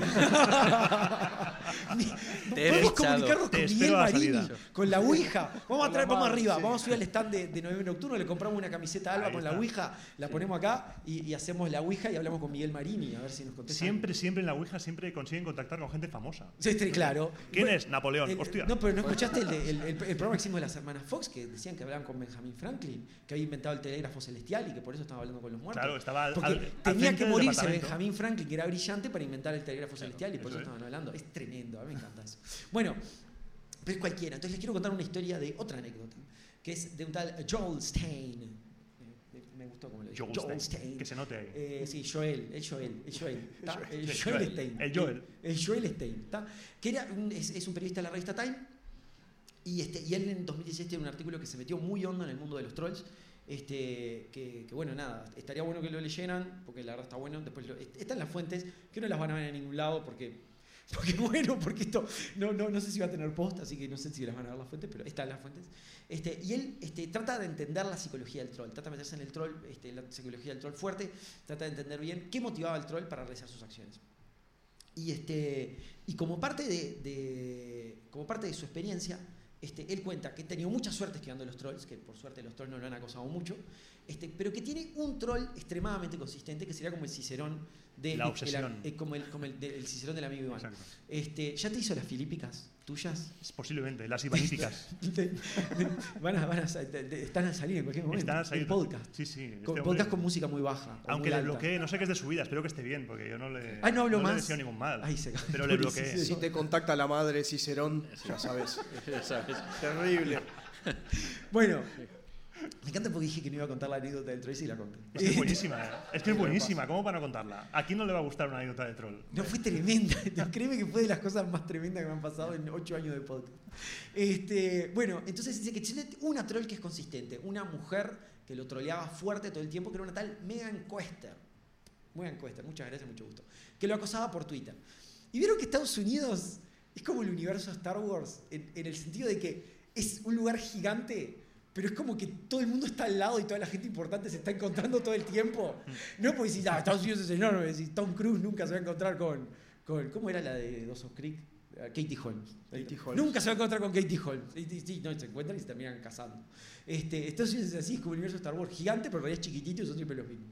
Entonces dice que un día este hombre estaba en un restaurante y este, esta, esta Megan empieza a tuitear, que dice, pa, que no saben con quién estoy con el restaurante, estoy con el muerto este de Joel, empieza a tuitear Megan. Entonces dice, dice, pa, está acá, dice, está en el mismo restaurante que yo. Y dice que ella empieza a tuitear y pone que si quiere, nos vemos a la salida para cagarnos a palos. ¿Está? Que fue lo que dijo Sebastián, básicamente. Megan lo desafió al tipo, dice, si él me espera a la salida, yo voy y lo, lo deshago a piñazos y resolvemos nuestro problema a piñas. Está, el tipo, el tipo "Sí, esto es una bizarrada total, ¿no? O sea, no, no lo puede creer al, al punto que yo eso, pero claro, no sabe quién es. Entonces, no la puede identificar, no le puede decir nada y, este, y, y- y- y a la salida no está. Igual es un motero ahí de 2 metros 10. Sí, ahí, igual, es un, igual armario. Megan es un, es un motoquero Claro, gigante. Es fácil, es reconocible fácilmente. Callos en los dedos. Claro, callos en los dedos, exacto. Pero de hecho, yo creo que se imaginaba que era, que era Claro. un motoquero. Yo en realidad lo que tengo en la cabeza es imaginar que era Gray Jones, me imagino, ¿no? ¿Se acuerdan de Gray Jones? Estaba enorme. Sí, sí. Bueno. Este, entonces, eh, entonces, claro, el tipo lo que dice es, bueno, voy a hablar con ella, ya que tuve esta instancia en el restaurante, entonces le mando un DM y en el DM de mensaje directo, digo por las dudas, porque acá no sé cómo le dicen los DM. Este, entonces le dice, le dice, vamos a encontrarnos a charlar, vamos a juntarnos a un restaurante. A charlar, a ver, a ver qué onda, a ver cuál es el problema que tenés conmigo. Y, y ella acepta, sorprendentemente acepta. Este, que eso es otra cosa muy interesante. Cuando uno, a veces cuando uno llega a los trolls a ese nivel, eh, sorprendentemente están muy abiertos al diálogo y, y tienen muchas ganas de conversar. Este, Puede haber una soledad ahí, una soledad. Sí, no, vamos a llegar a eso. Sí, Mm. vamos a llegar a eso. Y, este, y entonces cuando. Entonces quedan en verse en un restaurante. Y él cuando llega al restaurante, claro, él esperaba un motero de dos metros, Gray Jones. Y no. Lo que encuentra es una mujer chiquitita, de 34 años, este, de, de pelo oscuro, que no llega siquiera a un metro sesenta. Y cuando se sientan a comer encima, que esto a mí me, termina de armar el retrato, dice que parece que ella pide un, este, pide un sándwich vegano de seitán. Que es como tipo, es tipo el anti-troll. Como en, en puto serio. sería- Claro, ¿En es- serio? ¿Qué, qué va a pedir un troll? Pedir, no sé, ah, pierna de, de jabalí. Claro, Tienen bebés. claro, tiene Póngale bebés. Pero tiernos, quiero beber tierno. Y, y- y te aparece con un sándwich vegano de seitán. Es tremendo. Y, este, y, y se entera que ella es este, escribe para Vice y, y que es comediante de stand-up, en realidad. Y entonces, un poco la conclusión de la anécdota, y también, bueno, sí, no, la conclusión de la anécdota, es que cualquiera puede ser un troll. No es el niño rata. Todos podemos ser un troll. Yo puedo ser un troll, Iván puede ser un troll, Carlos puede ser un troll, Seba puede ser un troll. Y les podría preguntar inclusive si alguna vez en su vida fueron trolls. Por supuesto. Seguramente todos Por hemos sido supuesto, trolls alguna vez. supuesto. Como todos somos los malos de la película de alguna de las De personas alguna nuestra persona. vida. Claro, es tremendo eso. Yo tengo una cola de gente que... que viene Que que te odia. Sí, sí. Que solo los lentes te protegen. Sí, no claro, cuando vienen a pegarte a vos, te pones los lentes y claro, exactamente. exacto. Eso y tu eh, enorme talento y habilidad para las artes marciales. Es- Que, que existe, sos segundo Dan. sí, de- pero no- no- nunca lo he utilizado. ¿no? Nunca lo utilizaste. Bueno, Es que esa es la magia de las artes marciales. Claro. No son para, Para usarlas, claro. Momento zen. Este, bueno, entonces, para entender un poquito más esto, a mí me gustaba ir a una definición de troll. Una definición de troll de internet, no, no el troll mítico que estábamos hablando, ¿no? Porque todo muy lindo, pero todavía no dijimos que era un troll de internet. Capaz que alguien no sabe lo que es un troll de internet. Sería rarísimo porque que no sabe. Entonces, Claire Hardaker nos dice que es, cito, un usuario de internet que construye la identidad de querer ser parte de un grupo de forma sincera, incluso profesando o confesando intenciones pseudo sinceras, pero que su intención real es causar disrupción o gatillar y o gatillar o exacerbar conflicto por el propósito de su propio entretenimiento. Fin cita, generar conflicto por el propósito de su propio entretenimiento bajo el disfraz de intenciones sinceras. Me interesa muchísimo eso. El troll muchas veces parece que es genuino en sus comentarios, parece que realmente quiere aportar una crítica diciendo la música está muy baja, la música está muy alta, pero en realidad no quiere eso. No quiere. No es sincero. En realidad lo que él quiere es hacer daño. Cuando la música esté muy baja, después se va a quejar de que está muy alta y todo así y vamos a estar hasta el día de mañana. Em, y además de la definición, para, para entender realmente todo esto, este, a mí me gusta ir a los orígenes de las cosas. Que en esto de la Internet rota, los orígenes siempre están acá nomás, y tengo que decir que el origen del troll de Internet es, viejo como la Internet. La primera definición de troll aparece en el... Yo lo tenía esto, así que lo tenía, pero lo tuve que sacar por temas de tiempo. Entonces, no lo repitan, fundamental, no lo repitan, que digo siempre, que alguien me contó hoy que él iba y repetía las cosas. no me acuerdo quién era porque hablé con mucha gente hoy, pero, pero alguien me dijo eso. Yo hoy creo que era César. Él dice, eh, voy y lo, y lo- y lo repito. Este, pero básicamente creo que la primera definición de troll de Internet aparece en el, en el diccionario de Oxford del año 1992. O sea, realmente el troll de Internet es una cosa muy vieja. Pero a mí me interesa pensar en la fábrica de trolls, como en, el- en la usina que empezó a generar troll tras troll tras troll y que además, digamos, naturalizó el troll como un estilo de vida, entre comillas, en Internet totalmente aceptado. Y para eso me tengo que ir a principios de los 2000. Y esa fábrica de trolls tiene nombre y... ¿Cómo se llama? 4chan. 4chan. Se llama 4chan, claro, se llama 4chan. Este, que, que por si no saben es un sitio importantísimo en lo que es la generación de la cultura del Internet. Los memes, por Este, ejemplo. claro, los memes... a Ahí ver, donde hay. es, es, es así, ahí está. Están los programas que hicimos sobre el cine más negro de este tema, pero básicamente es eso. Si alguna vez ustedes compartieron un meme, eso lo inventó 4chan. Entonces, para que eso vean, para que vean realmente cómo 4chan definió cultura. O sea, nadie puede negar que los memes son parte de nuestra cultura hoy. Son una forma de expresión, inclusive hasta más efectiva que muchas otras. Algunos podrían decir que, algunos dicen que Donald Trump fue el presidente meme, que llegó al poder gracias a los memes. Este, o sea, si bien si Obama llegó al poder gracias a Twitter, dicen algunos, no sé si es así, pero dicen algunos, algunos dicen que Donald Trump fue el presidente meme. Entonces, no hay que menospreciar estas cosas, ¿no? porque a veces uno las cuenta y de repente puede venir el padre de uno, no me pasa con mi papá, pero, pero de repente sí me podría pasar y decir, ah, estas son boludeces de gente joven. No, no son boludeces de gente joven. Además no soy joven yo, pero bueno. eh, entonces, este, si quieren saber más de 4chan, escuchan los programas que tenemos al respecto, en el cine más negro, pero si no, les cuento muy rápido, 4chan nace a principios de los 2000, que la característica que me parece más importante de- para, para entender la cabeza de la gente que navegaba el mundo de 4chan es que es una época cargada de nihilismo. Acuérdense, eh, siempre me gusta nombrar el tema del fin de la historia de Fukuyama. ¿no? Las ideologías se habían caído, este, la historia parecía que se había estancado y que había, se había llegado al non plus ultra civilizatorio. eh, y todo era un producto, te vendían absolutamente todo. Este, entonces, lo antisistema, de repente, pasaba a ser este, no comprar absolutamente nada, nada de lo que te querían vender. Estaban dispuestos a venderte todo y, la idea era no comprar nada. Este, es es, este, un poquito antes, ¿no? bastante antes, pero, pero es esa mentalidad. Es la, es, es la razón por la cual vos le puedes poner un disco Nevermind y que funcione. ¿no? Decir, ah, me chupa un huevo, Nevermind. Eso quiere decir Nevermind. Este, entonces lo cool era que nada te importara, lo cool era que nada te afectara, lo cool es que todo fuera igual. Y eso es una visión muy cruel del mundo, porque realmente era que nada te importara. Era un niño se cae, se cae en medio de la calle, se parte los dientes y ponerse serio y responder, shit happens. Las cagadas pasan. Este, es la época, por ejemplo, del primer South Park, ¿no? Y acá, me voy a- acá Seba capaz que me, me ataca, pero no tengo problema porque lo quiero mucho. Este, pero es, es el, es el South Park tal vez el más cruel y el más agresivo de todos en ese momento, ¿no? Y, nosotros lo veíamos y nos reían y, y nos encantaba y nos sigue encantando, pero era cruel y agresivo, no hay con qué darle, ¿no? Este, que un día estaba este, en contra de los que, digamos, robaban la plata haciendo canciones sobre el, el 11 de septiembre. ¿Vos te acordás de ese? Es buenísimo. Es buenísimo. 9-11, 9/11, 9-11, y después vendían los discos. Es buenísimo. Y además, además ese tipo había sacado una canción de verdad que es tal cual, la puedes escuchar en Spotify. En serio, te estoy yo la fui a buscar. este, pero después estaba en contra de, de Al Gore y su documental de La verdad inconveniente y, y- y se ponía en una postura anticambio climático. Entonces es como, tipo, South Park no le importaba nada. Tipo, estaba todo mal, todo estaba mal, nada importaba. Por- y como nada importaba, todo estaba espantoso. Y esta era la época. Este, entonces, lo que pasa es que cuando nada te importa, si no tenés nada que te importa, no tenés nada cerca de tu corazón, lo que surge es la crueldad. Porque si nada tiene valor, yo te puedo hacer las peores cosas. ¿no? Este, depredar a los demás no importa. Es válido depredar a los demás porque nada importa. Y si, si nada importa, los demás no importan. Siguiendo con South Park. Dale. No sé si alguien vio el episodio de South Park de los trolls.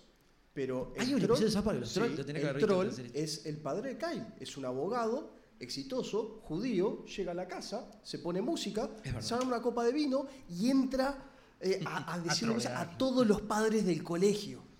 Dice, ah, vos gorda, no sé qué. Entra a insultar a todos los padres del colegio. Y él, él es feliz haciendo eso. Su momento es una hora que tiene donde le dice toda la porquería. Después aparece Elon Musk, que es como el rey troll, y los daneses. ¿Por si te interesa? Los daneses, tremendo. Bueno, entonces esta es la cultura que permea el sitio. Y entonces termina siendo una fábrica de trolls porque es un lugar que atrae a los jóvenes y los jóvenes aprenden esa forma de hacer las cosas y después lo normalizan y lo sacan para afuera. Y ejemplos de troleos de Forchana un millón.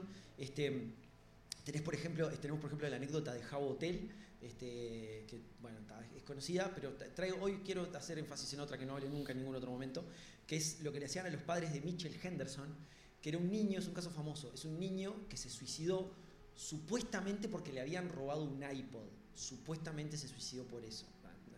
Nadie se suicida por le robaron un iPod, habría otros problemas, pero eso es lo que decían ellos. Entonces lo que hacían era, llamaban en medio de la noche a los padres de Mitchell a la casa y le ponían voz de ultratumba y le decían, hola, soy Mitchell, devuélvanme mi iPod, hace frío. Decían eso. Hay que tener alma podrida. ¿eh? Hay que tener alma podrida. Es tremendo. Este, y, y bueno, ese, ese, caso, ese caso, por ejemplo, de esos troleos infames de 4chan es, es- es muy famoso. Por suerte también hay troleos más light, por ejemplo, forocoches. Con, por ejemplo, cuando hay retransmisiones de fútbol o algo, poner nombres falsos para que lo lean la gente. Elber Galarga. Nombres así. Nombres falsos. Elber. Troleos low Claro, level. el- el- el- sí, Un saludo el- a Elber Galarga. Sí, o el, el- el ciber de la familia Gaso. Ese es, ese, ese es otro ciber que también uno de la gente ir. Ah, ya no hay más ciber, pero tenían, la familia Gaso tenía un ciber. Este, bueno, em, en fin, entonces, eh, claro, ¿qué pasa? En Internet, hay un tema que es que Internet es el, el multiverso original. ¡Pah! Toma frase, ¿eh? Sí. Internet es el multiverso original porque está todo a la vez al mismo tiempo, ¿no? Este, hay infinitas personas, infinitos mundos, entonces si todo es infinito, la gente es inagotable y yo puedo hacer daño de forma inagotable sin, sin que cueste realmente porque la gente no es de verdad, porque hoy le hago daño a César que está ahí en primera fila y mañana le hago daño a Yolanda que está ahí en segunda fila, porque total hoy es uno y mañana es otro. Eres una imagen de perfil en un foro o en una red social. Claro, Esta gente claro, no piensa que claro. hay personas detrás. Este, este, entonces, entonces, puedo aplicar esa crueldad de forma impune. Este, y, y- y qué es lo que pasa cuando estamos cargados de, una, de esa sensación de que nada vale? Cuando no tengo significado de la vida, no siento significado de la vida porque nada me importa realmente y por tanto no tengo lugar para dónde ir. Y ahí lo que viene es el horror existencial. Esta gente está cargada de horror nihilista existencial. Es, ¿Y qué es eso? Es la angustia o el terror absoluto producto de darte cuenta que en el mundo nada tiene sentido. Y estamos en el día del tentáculo. Este, ¿Eh? ¿No? Entonces, el día del tentáculo. Claro, entonces por eso estamos hablando de esto. Es, es ese horror, es el horror existencial. Este, ahora, ¿cómo lo sienten ellos? No? Porque todo esto es, ay, sí, ay, qué lindo, ay, mirá, yo acá la reví, cuento todo. Diego, esto. Diego, perdona, una Sí. pregunta. Sí, fuera, sí, sí. fuera del guion. Una pregunta fuera del guion. Sí, Dios sí, mío. ¿En qué momento da el salto de que el troll es una figura individual que está en su casa a crearse la granja de trolls? Sí, el, el- el momento, es- es- está buena Es la pregunta. es de utilización que política, La gente, la claro. gente que, que identifica como el momento de la explosión de ese tipo de, ac- de acciones de troleo conjuntas, es, este, sí, es, es de 4chan, pero puntualmente el factor decisivo termina siendo World of Warcraft. Porque. Bueno, yo no lo conozco, porque no he jugado este, Yo apenas. sí, World, of yo Warcraft, sí, yo. World of- World Warcraft y los juegos online en general, o sea, también los que estaban en la época EverQuest, o sea, pero, pero puntualmente World of Warcraft, porque ¿cuál era, ¿qué era lo que pasaba? Te da- esos juegos online fueron las primeras plataformas que te daban la facilidad para formar clanes y al formar clanes vos podías juntarte para armar clanes para trolear a otros jugadores. Que de vuelta es crueldad aplicada que no tiene valor real a la visión del troll, porque después de todo estás atacando macaquitos. ¿Qué diferencia entre un macaquito que es una persona y un macaquito que es un NPC? Nunca visualizás que hay alguien real detrás. Este, eh, y hay un caso muy famoso que fue el de una persona que se había muerto, esto lo deben conocer todos, pero una persona que se había muerto en la vida real y que le estaban haciendo un funeral en World of Warcraft. ¿No? Y estaban como ahí como en un lago, todos tranquilos, y, y este otro clan sabía que estaban haciendo el Y funeral. fueron a Y trolear. cayeron y los mataron a todos. La facción contraria, sí. O sea, los mataron a todos en World of Warcraft está lleno de homenajes a gente que murió, Esto, gente que, y que eso eran me- fans del juego. Y me parece tremendo eso, me parece tremendo. Estás despidiéndote de un amigo que murió en la vida real y, y- y la respuesta de los trolls es abrazarte. Entonces, algunos lo identifican como que el, el momento que se salta del troll individual a, a ese tema de factoría de trolls y, y- y trolls atacando en conjunto es- es- está muy asociado a los juegos online. Pues- estamos hablando de año 2004, ¿no? Estamos hablando de épocas pretéritas, no, Pues no ahora. Podemos aprovechar este, que hemos descubierto un dato y es que hay un dato erróneo en World of Warcraft. ¿Cuál? Una de las expansiones tenía lugar en Jo- Jotunheim. Ah, mira. Pero es que está mal, es- ese es en singular, tenía que ser Jotharheim. Ah. Joder, si cualquier persona que sepa noruego. Claro, debería cualquiera lo saberlo. Por favor. ¿Quién no sabe eso? Es un fallo Por favor, por favor. Bueno, Yo lo sé porque está en la primera hoja del guion. Claro, estudiaste, claro. Sí. Bueno, entonces, ¿cómo lo ven ellos? ¿Cuál es la visión de ellos? ¿Qué opinan ellos? Y acá yo estoy sintetizando muchos comentarios de muchos trolls, principalmente uno muy famoso que se llama Andrew Weeb. Eh, Weeb es su seudónimo. Ornheimer, no sé cómo se llama. Ornheimer. Bueno, este señor, hay un documental que hicieron de él, así que es, relativamente conocido y pueden leer un montón de él. Y él, básicamente lo que dicen ellos es que lo hacen por diversión, ¿no? Es el famoso for the lulz que se habla online. Lo hacen por, eso quiere decir por las risas, lo hacemos por las risas. Este, y ellos lo que dicen que es, que es arte de performance satírico, que lo que están aplicando es retórica, retórica agresiva en la tradición de los Sócrates, de los Jesús, que eran confrontacionales en su forma de discutir para hacer pensar a las personas. Yo digo, ¿qué cojones? no? sí. Ay, Iván, yo no hago podcast, yo este, me tiro la retórica de, este, de, de Performance Demóstenes, sonora. de- no, de, de- de las filípicas originales de Demóstenes. No, para, viejo. está- Sí. Están en tu casa, en, Sí. en pantuflas ahí. Claro, pantuflas. sí. No me vengas de listo. Vos, Este, entonces, este, entonces, ellos lo que dicen es que ellos interfieren con la cultura, que rompen el status quo para hacer a la gente pensar. Y hablan de que hay una hipocresía de lo políticamente correcto, que en realidad somos falsos por dentro. Está muy asociado con, con ese, horror existencial, ¿no? Como que de vuelta la crueldad, no le dan importancia a las cosas. Entonces dicen, dicen ay, vos sos hipócrita cuando sos bueno con esa persona que en realidad no te bancás. Este, y entonces lo que tenés que hacer es abrirle los ojos a la gente y darse cuenta que todos somos falsos y que todo es una mentira y que todos somos una mierda. Y el vehículo para eso es el troleo. Por lo tanto, la gente no debería ofenderse. No deberías ofenderte de que te, Claro. de que te decían lo de la música baja. ¿Sabes? Porque lo que quieren hacer es abrirte los ojos. Y ellos lo ven como arte de performance satírico. Están haciendo arte de performance. Están haciendo un acto contigo. Manuel Marini hizo un acto con nosotros. Manuel Díselo al, Marini al bloqueo que te has hizo- pegado. Te has Ma- pegado. Manuel Marini hizo arte de performance, eso es, es- es innegable, ¿no? Este, ahora, a mí me suena un poco todo esto Diego, una razón. ¿quieres, decir que Manuel Marín es el heredero de Sócrates? No, Y A de mí- Jesús, es un Jesús. Él murió por Sí. nuestros pecados, específicamente. Sí. Por nuestro pe- Él murió. claro, yo iba a decir, no, en todo caso será la- el nuevo Marina Abramovich, pero claro, es cierto, murió, así que Murió, sí. olvídate. Bueno, este, entonces, claro, no deberías ofenderte, te estoy tratando de hacer un bien. Yo, a mí me suena todo esto un poco a racionalización post-hoc, ¿no? Mm. Es, es como tipo, anda, después del hecho, bueno, yo racionalizo que soy una mierda a través de toda esta forma que está. Este, pero eso, la crueldad del troll no, este, a pesar de todos estos fines nobles, son crueles y eso no conoce límites, ¿no? Este, porque recuerden la definición, pretenden ser sinceros, pero no lo son. Dicen, yo esto lo hago con nobleza, en realidad. mm, son grandes traviesos, grandes traviesos. Por eso, por ahí se parecen a las figuras míticas de los grandes traviesos, de esos grandes engañadores, de un Loki, de un Joker. Se parecen más a eso, yo creo, que a Jesús. Pero si vamos a hablar de eso, tal vez sea hora de pasarle el micrófono a mi compañero Iván Martín. Hola, Sí. Iván Martín, ¿cómo estás? Muy buenas tardes, ¿qué tal? Aquí troleando un rato. A mí me encanta presentar a la gente hablando así Pues, con voz baja y Cuando, sexy.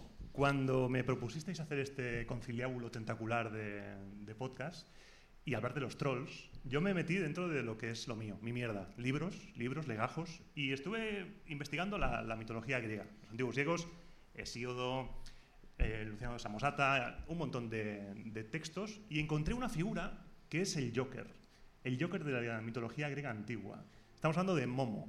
Momo, según los textos antiguos, era una divinidad a la cual se la pelaba todo.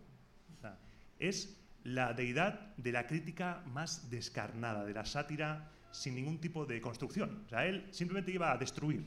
Era ya, le venía de familia, ¿eh? porque es, es hijo de la noche, hijo o hija, porque estamos en una época en la cual las- los dioses no tienen un sexo definido, Por ejemplo, los antiguos romanos, cuando hacían las antiguas advocaciones a los dioses antiguos, decían, seas dios o seas diosa, eso les daba igual, era una entidad.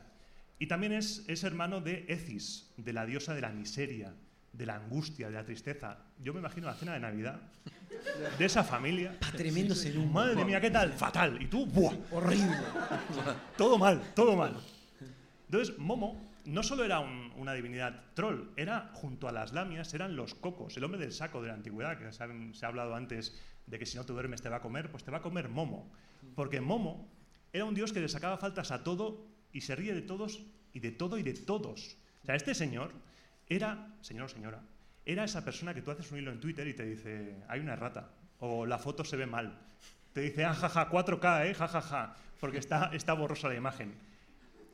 Este señor, del cual tenemos pocos escritos, pero hay algunos, por ejemplo, Luciano de Samosata es uno de los que más hablan de él, él se reía de las profecías de Apolo.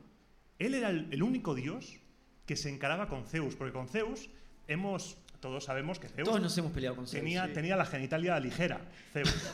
O sea, Zeus... Cuánta sutileza, Iván, la verdad que ¿Has visto? sí. ¿Has visto? Yo eh, quiero decir que... Arte que- de performance. Arte de performance. Troleo, os, os dais cuenta que, que Iván para documentarse ha leído libros. Yo me he metido en el Warcraft. Pero es que yo jugaba al Warcraft y luego me metí en el libro. Ah, yo bueno, estaba ahí... vale, vale, perdón. Eh, hay todos, sí, sí, todos. La- la droga nunca se ¿Quién deja. no ha jugado al World of Warcraft, por Claro. favor? Eh, ¿Quién no ha arrasado un funeral online en el World of Warcraft? eso es. Pues todos sabemos que Zeus era pues un poco así, aunque la mitología griega y romana, si la leemos bien, no nos gustaría tanto. Porque es muy horrible, porque todo esto, los amoríos de Zeus, mm, 99,9 violaciones, por ciento. Sí. Entonces, Momo es el único que le dice a Zeus, oye, Zeus, relájate un poco. Hay un texto en el cual Momo le dice a Zeus, fuiste la causa de que se bastardeara nuestro cuerpo político cuando ligaste con las mortales y bajaste a visitarlas cada vez en una forma distinta, hasta el punto que nosotros, el resto de dioses, teníamos miedo de que te mataran cuando, eras un- cuando fueras un toro, o que te convirtieran en un collar o en un anillo cuando eras oro. O sea, hay que tenerlos bien gordos para decirle a este hombre, nos has llenado el cielo de semidioses, Qué guárdatela. vergüenza. O sea, Guárdatela. Claro. Y dices, bueno, Pero eso es de- medio puede ser bueno que le No diga Zeus eso. No se la podía guardar. No iba- se, se subía la bragueta y se pillaba y... y no, ya está. no el rayo. Entonces, este señor Momo es causante de, de uno de los mayores conflictos de la mitología griega. Este señor cuentan que cuando Gea, Gea estaba harta, la tierra estaba harta, porque había mucha gente, según Gea, Yo eso lo aprendí en Capitán Planeta. que no había tanta gente entonces. Sí, Af- Aficionados. Entonces le dijo a Zeus, oye Zeus, vamos a hacer algo para librarnos de gente, porque somos muchos.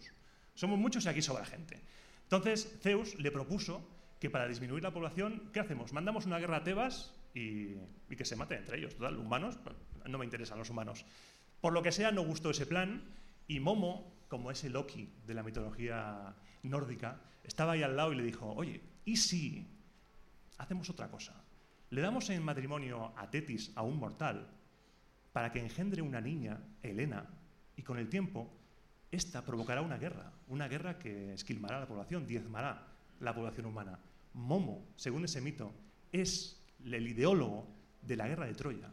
Él ya lo sabía. Tremendo. Tremendo. ¿Quieres decir Igual, que- acá lo que gilió fuerte, podían haber hecho una, toda una saga de películas, ¿no? Porque con la misma Es trama Thanos hicieron 10 La serie de Loki, no, la serie de Momo, con diferente tipología. Momo es el Steve Bannon de, nuestro, de, de la época... Es tal cual. Es tremendo. Está como 17 movimientos, pero es que además no solo era un, un troll a nivel político. No es un ajedrecista 5D. Era un troll O más. de que te hace daño, va a hacer daño. Por ejemplo, hay otro escrito en el Es cual arte de performance. las fábulas de Sopo nos cuentan, también hay una que nos cuenta, que un día los dioses pues, se aburren. Los dioses hacen cosas de dioses y a veces se aburren. Y nos cuenta que Zeus, Poseidón y Atenea se reunieron en un lugar indeterminado y discutieron por decidir a ver quién era capaz, quién era capaz de crear algo bello, quién era capaz de crear lo más bonito. Entonces uno creó al humano, Zeus, según esta versión. Ah. Atenea una casa para el humano, Ah. para que no pase frío. Una casa. Bueno, ok. Y Poseidón, como iba a su puto rollo, hizo un toro. Bueno. Dices, Poseidón. Yo qué sé. Pero es que ahí, si eso fuera Got Talent, y ahí va no por sé. el agua. Claro, ¿a quién le Poseidón, ¿estás bien? ahí? ¿Quieres hablar? Entonces dijeron, tiene que haber una tercera persona, una cuarta en este caso, que sea el juez, para que decida Claro, quién gana. Claro, Got Talent. perfecto, ¿Y a quién Talent. eligen de jurado, de juez? A Momo. Claro, Momo Craso sería- error, amigo mío. ¿Cómo es que se llama este señor de camiseta negra? El inglés. El inglés. El inglés. Pues, malo. este es peor. Simon Cowell. este es peor. Porque lo criticó todo. Al toro le dijo que por qué le pone los cuernos arriba, que se lo pongan los ojos, porque si no, no ve dónde va a investir. Eso es lo primero. Poseidón, a tu puta casa, ya directamente. Luego, a Zeus le dijo, has hecho al humano sin ninguna apertura aquí en el pecho, porque los griegos creían que las emociones estaban en el pecho, y si no hay una puerta no la pueden ver. Eso está mal, fuera. Y Atenea, Atenea dijo, a esta casa vas a flipar, le faltan ruedas. ¿Cómo? Atenea diciendo, Inventó la ¿qué? casa qué? rodante, tipo. Inventó el motorhome. El tipo Pero- es tremendo. Dice, la verdadera la autocaravana. tiene que La tener ruedas. La autocaravana la inventó. Sí, sí. Y dice, pero, pero vamos a ver, ¿qué pasa? ¿Por qué ruedas? Dice, hombre, si tienes un vecino molesto, pues te puedes escapar, te puedes ir. Claro. todo mal. Momo, 220 posts en el foro, eso es un lunes por la mañana. Claro. O sea, este tío, este tío, bueno, luego hay otras versiones que dicen que fue prometido que creó al hombre, que Zeus hizo otra cosa. Es, también dicen, por ejemplo, que Momo se reía de Atenea porque tenía unas sandalias que hacían demasiado ruido al caminar. Porque andaba chancleteando. Atenea, Tremendo, andaba chancleteando, me encantó. la humanidad de los dioses en estado puro. chancleteando. Pero- Eran, eran, eran muy poco, eran muy poco hashtag be kind, eran Sí. muy poquito Yo- políticamente correcto esta gente. Yo tengo una duda. Sí. ¿Qué hubiera dicho Momo si hubiera visto a Galadriel la mierda de regalos que les dio a los otros? Claro. A ti un frasco de agua. Tal cual. A ti un palito para que te entretengas. ¿Qué mierda de Comida, pan regalo duro. Claro. Una cartas aquí para ti. Era, era lo, lo Y puto luego peor. y os vais a Mordor, toma. Hombre. Hombre. Le- los hubiera criticado, pero ferozmente, como él hacía. Y Momo sigue entre nosotros. Por ejemplo, Sí, en Uruguay. En Uruguay sigue como Rey Momo. eh, le rendimos cortesía en carnaval. y No, es verdad esto, no se rían, El es- Rey es Momo es nuestra figura del carnaval porque es este, satírico, es parodista, es una murga, es la esencia de reírse a la autoridad. Y el carnaval en Uruguay es muy crítico siempre de la autoridad, ¿no? del poder de todo. Y es en el carnaval se puede decir cualquier cosa. Supuestamente sí. Claro. Se Claro. puede decir cualquier cosa. Entonces es, Y Momo es eso, está ahí. Encarna eso. Es- Este carnaval es la fiesta ¿no? del pueblo para reírse de los demás y sigue esa tradición y siempre aparece el rey Momo. Es la fiesta del rey Momo Claro. porque nuestro carnaval no es como el de Brasil, o sea, no es atractivo, no es lindo, no hay buena música, no hay vestuario, Es largo, no hay es carros. largo, es largo. Es Visite- largo visite Uruguay. y es, ahí va, más bien gente borracha que le pega unos tambores y hace chistes este, obscenos. Y es Momo. Es Momo. Me, me han entrado unas ganas de ir a Uruguay a verlo. No, pero mira que. Es tremendo. No, pero mira que está- tiene cosas, está bueno. Bueno, tenéis pizzas cuadradas. Este, Sí. ¿cómo? Sí. Pizza cuadrada. Sí. La Inventiva, pizza es bueno, innovación. ¿Qué cosa? La pizza. Ah, claro, la pizza cuadrada. Usted Claro que. Cuando Momo y dijo, organizando, hágasemela así. cuando estamos organizando esto, yo No, fui, la pizza cuadrada. fui a ¿no? una pizzería uruguaya y digo, Sí, a ver si es verdad que es uruguaya. Le mando una foto y dice, Uruguay la pizza es cuadrada, es en serio. Es cuadrada, o sea, también hay de la redonda, pero es cuadrada. Y yo tengo mi lugar favorito de pizza cuadrada y mi lugar favorito de pizza redonda, porque todo el mundo sabe que son diferentes. Es, es así, ¿cómo son? distinto. La forma les da un sabor diferente, es así. Este, Pero yo, yo me siento como un uruguayo más, porque es que. Vos yo me, tú yo me dedico a la- a la vida administrativa. más. Y recuerdo el, el episodio que hiciste sobre el, el hundimiento del Graf Spee. sí, claro. Y todo se debió pues, a un tema burocrático. O sea, hundieron un barco con cuatro papeles. Con burocracia. Le falta el sello. Uruguay No, no, no puede partir y tal. Y al Uruguay acabó resiste, hundido. resiste a la Alemania nazi. ¿Cómo? Con Claro, burocracia. Uruguay derrotó a la, a la Alemania nazi gracias a la burocracia, burocracia. claro. Claro que sí. El empleado público es nuestra arma secreta contra la invasión nazi. Este, El empleado motivado. El empleado motivado. sí. No, si fuera motivado, capaz que. Claro, capaz que no, capaz que los nazis suerte salían enseguida del barco. Salían enseguida con el barco, Eh, se quedaban. Claro. Pues este momo. Este momo. No, pero para, quiero hacer un comentario más del, Sí. del carnaval. Eh, eh, lo que está diciendo Seba es, es- es así, no estamos, eh, digamos, eh, cuesta verlo a la distancia. ¿Hay algún uruguayo en la audiencia? No, ni en pedo. No. Bueno, nadie, no hay uruguayo en la audiencia. Bueno, eh, pero no, re- realmente es así. O sea, eh, todos los años cuando uno va a ver carnaval, este, que yo voy, este, tengo de hecho una prima, una prima mía, eh, sale en una murga. Yo dije que era una borracha que le pegaba un tambor. No. Es divina Maite, le mando un saludo a Maite, no me está escuchando, le mando un saludo a Maite. Este, es divina. Este, además muy exitosa, además sale, la entrevistan siempre y todo, le va muy bien. Este, mejor que a mí. es más talentosa que yo. este, pero, pero básicamente es, es real. O sea, uno cuando ve un espectáculo de murgas, eh, siempre está presente Momo. Le, le cantan al rey Momo, al dios Momo. La canción siempre está, siempre hablan de Momo. Este, entonces no es una cosa lejana. Nosotros hace mucho hablábamos, este, hablábamos de los úsares de Momo en, en, en alguno de nuestros programas, no me acuerdo en cuál, porque una letra de una canción muy, muy, muy conocida de Jaime Rosso, de nuestro, tiene esa estrofa que habla de los úsares de Momo. Este, no, no es este, entonces no, no es algo realmente lejano y, y bueno, nada, de- de- está, pre- sigue estando No. presente. Y existe, por ejemplo, la- en las cartas, el loco de las cartas se cuenta que es Momo. Él es Momo. ¿Y cómo acabó Momo su vida en el Olimpo? Creo que estamos apostando que no acabó bien. Porque si te ríes de Zeus y te ríes de todos, un buen día Zeus le dijo, fuera de aquí. Te baneo, le baneo del foro del Olimpo. Castigo. Sí, Lo mandó a sí, Uruguay, sí. el peor lugar del mundo. Cerró sesión. Terminó en Uruguay, así de mal lo soportó. Lo mandó de rey al carnaval. Sí, sí, toma, ten, rey del La carnaval cultura de la cancelación. Que es el carnaval más largo del mundo. Es lo único, Sí. lo único más que tiene. Es el más largo del mundo. Dura Podría- un mes entero. Un mes. Un mes. Un mes. Un mes. ¿Pero mes para qué tanto? Fuera del Y Olimpo. porque tiene que cantar todas las murgas. Y que después de que cantan si todas. sois 3 millones. No, no, pero es tipo. No, pero esto que estoy diciendo es en serio. Es como que fuera un campeonato de fútbol. Porque primero cantan todas una vez y después pasan como unos playoffs. De Y las que pasan tienen que cantar de vuelta. Es- no Bueno, aquí es está joda. en Andalucía el tema chirigotas, esas cosas así. no que es joda. así No como- porque, le- no, porque no, no están macheados en los playoffs. es- Pero, pero es como que pasan a una segunda fase. Ah. no es Por en serio, es puntos. tremendo. Y, y tenemos todas las categorías. Parodista. Son todas subjetivas las Claro. categorías, además. Es tipo, obviamente, Comediante. claro, el, el mejor vestimenta. ¿Hay de magos? ¿Categoría de magos? No, no, no. No. No, No, la, la hay batalla son- de magos, por no, favor. hay de revistas que son como La- unos Backstreet Boys que bailan. Sí, no, revistas. Están parodistas y humoristas que hacen chistes malos, es lo que dice Sí. Que chistes malos. El Y después están las tiene- murgas sí. que cantan, que esas son las que me gustan más. Ahí están lugolos también. Y los lugos, los Negros y lugolos que, que, que tocan, Tocan el tambor. Tocan el tambor, sí. Bien, eso es un poco más artístico. Muy bien, muy bien. Muy bien. Sí. A cada perro aquí, ¿eh? El público. En Rey Momo están, eh, desde que yo soy chiquita y desde siempre y sigue estando, son los, eh, los botes de... Ah, los botes de espuma, claro, nos dice, nos dice alguien de la dice que, lo- que, que Rey Momo es la marca de los botes de espuma para festejar. Claro, está muy bien. muy bien. Ah. Muy bien. La serpentina, la serpentina. además, ese que apretás y Bueno, sale. Y si lo tiras a los ojos es más momo todavía. Te estás haciendo honor al dios momo. Quedaste ciego. ¿Conoces a Por no Momo hacer Fa- ruedas a la casa. Bueno, muy bien. después te quejas de Zeus, ¿por qué le pusiste ojos ahí?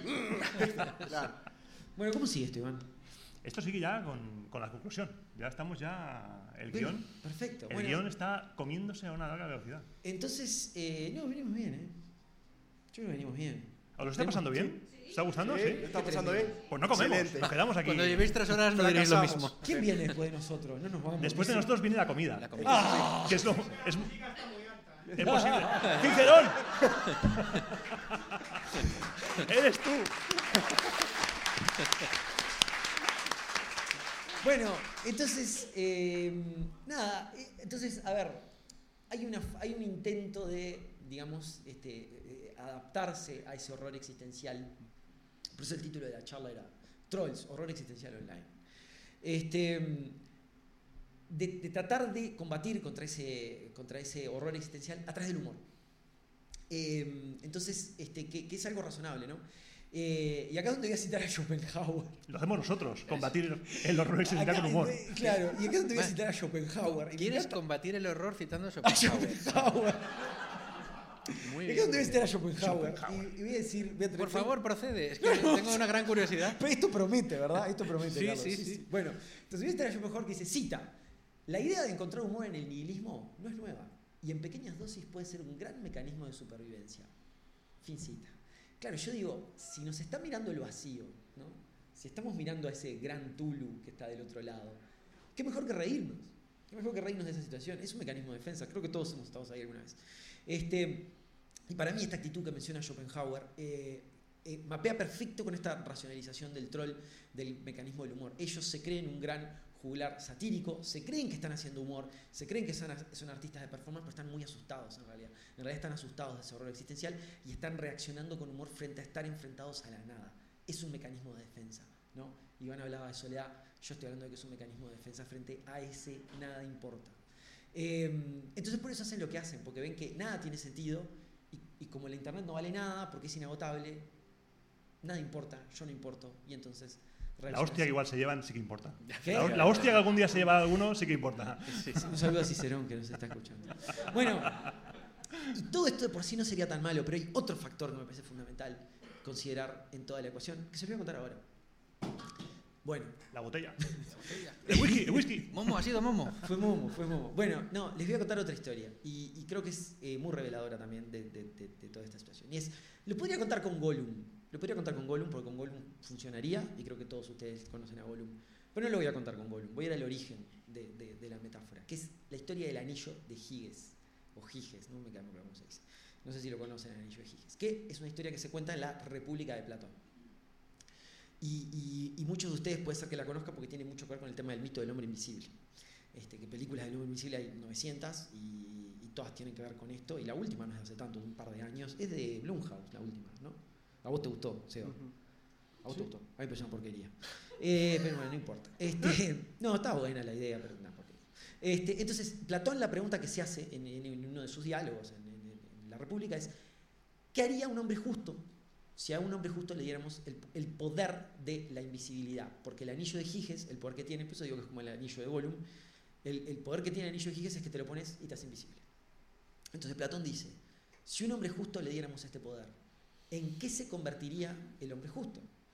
Porque la invisibilidad eh, lo que hace es, me hace, me hace totalmente impune para cometer crímenes y tropelías, porque esto todo es antes del ADN, ¿no? Porque después del ADN me encuentran un pelo mío y ya está, se acabó. Pero en esa época no existía el ADN, entonces este, lo único que impedía que uno cometiera crímenes era que a uno lo vieran, ¿no? Lo único que mantiene mi moral bajo control es, es justamente el, el miedo a la condena social de que me vean cometiendo un desastre.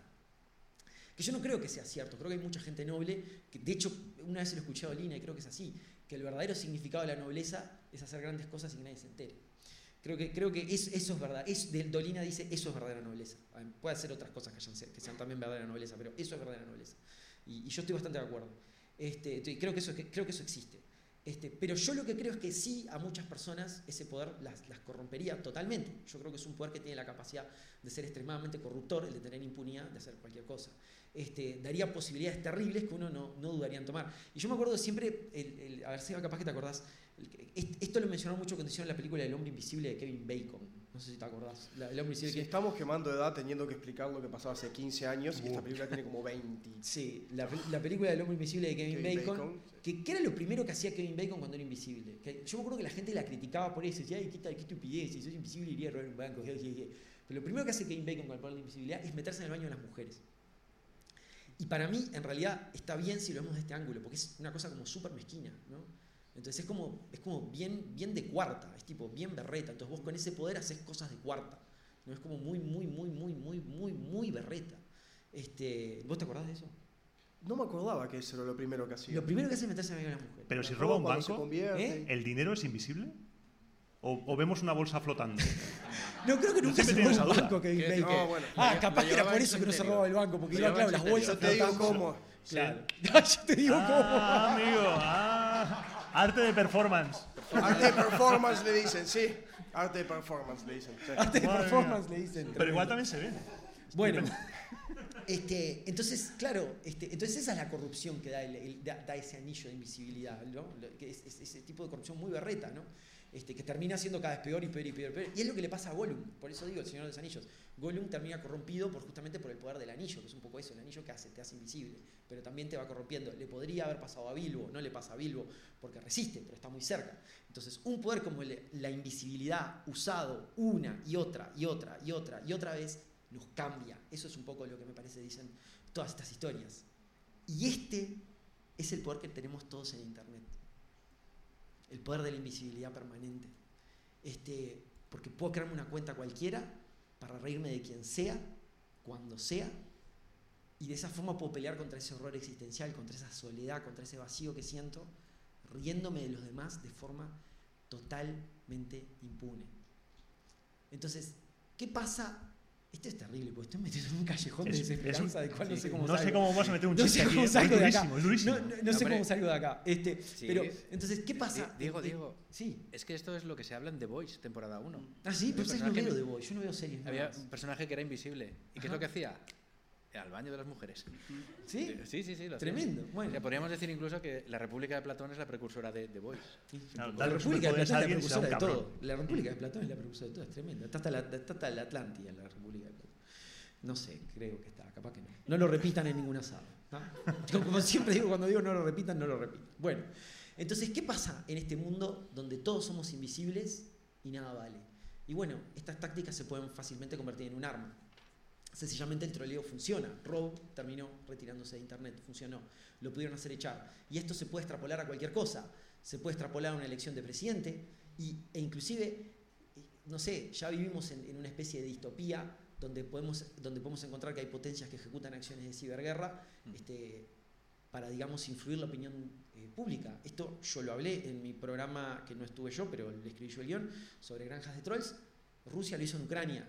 No estoy hablando de la guerra de ahora, aunque estoy seguro que ahora debe estar pasando algo parecido, pero Rusia lo hizo en Ucrania en, en el primer conflicto, en el 2014. Este, o también puedo decir que vivimos en una distopía donde este, a través de herramientas de perfilado pueden detectar qué es lo que a mí me interesa y me pueden inyectar mensajes políticos que me cliquen de forma totalmente perfecta y me manipulen, pero no solo eso, sino que además me conviertan a mí en un troll que funcione como cámara de resonancia para, para, para todo ese montón de cosas, que es lo que pasó con Cambridge Analytica, que también tenemos un programa sobre el tema, lo pueden escuchar. Este, entonces, al final de cuentas, vivimos en una distopía de horror, donde cualquiera se puede volver invisible y cualquiera puede hacer el daño que quiera, ¿no? Todos, a todos nos dieron el anillo de Giges.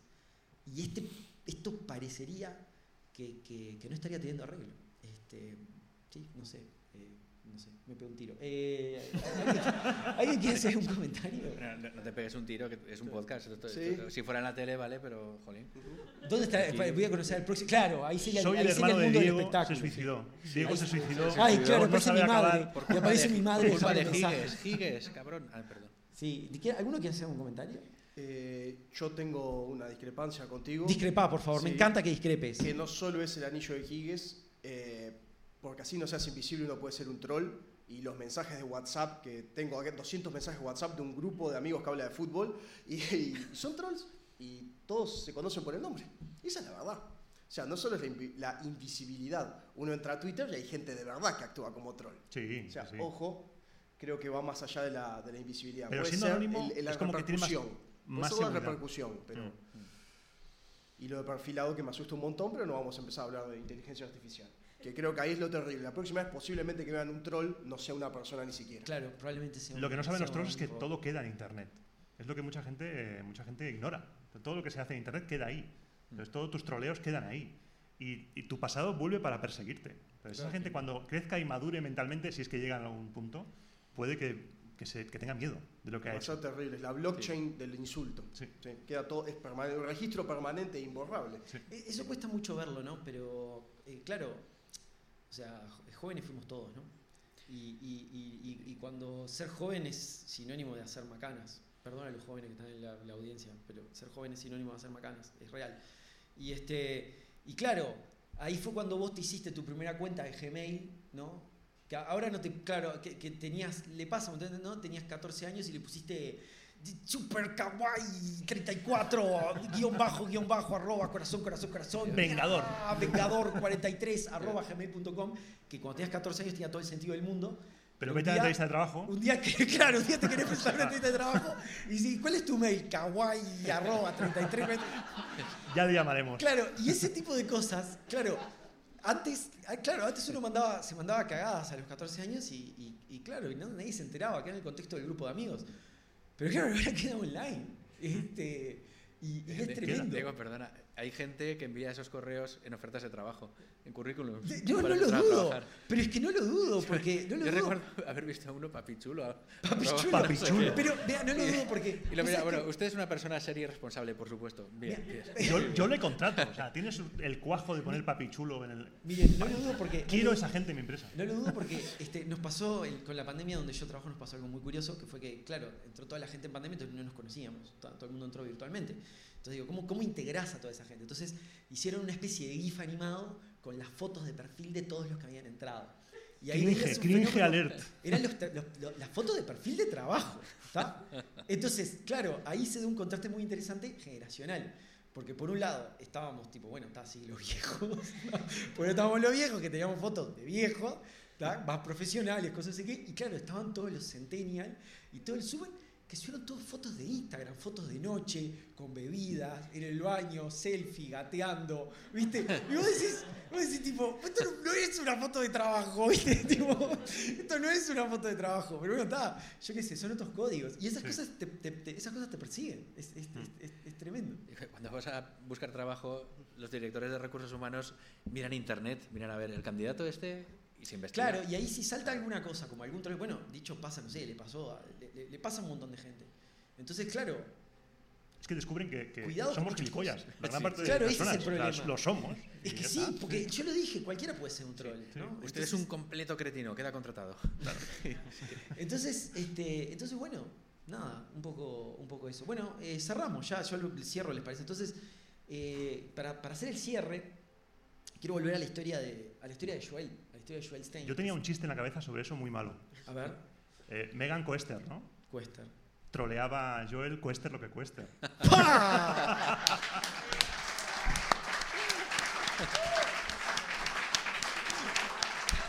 Ese dad joke es un chiste de padre, no es un Sí, sí, joke. Si es no lo decía, yo reventaba, no me iba a Vos- sos consciente O sea, que es malo, lo siento, pido chiste. disculpas a... ¿Vos sos consciente que ese es mi tipo de chiste? La policía está ya llegando. ¿Vos sos consciente, Iván, que ese es mi tipo de chiste de, de punta a punta? Es mi tipo de chiste. Sí, sí, es que tal cual, te conozco. Sí, Eh, claro. Os conozco de... Yo estoy aquí ahora alucinando porque estoy aquí con, con mis ídolos, porque sois mi podcast favorito. Y estoy aquí viendo como, en plan, así embobado. Bueno, tenemos un achievement Tortuliver que muy Sí, poca grabar gente con- tiene. Sí. Sí, sí, Esto, pero este, este es único, porque es grabar con nosotros Sí, tipo, sí, en sí. otro país, en una sala de teatro, una una- Germán, ¿de dónde vienes de Barcelona? Ah, yo de Uruguay. Bueno, eso nos pasó ayer. Eso nos pasó ayer. Eso nos pasó ayer. Que tipo alguien había, no me acuerdo quién era, quién había y Miguel, no sé si está Miguel acá en la audiencia, no creo de estar trabajando arriba. Miguel le dice, le dice, vos te viniste desde Barcelona. Y yo agarro y lo miro así. Miguel, come on. Miguel, come on.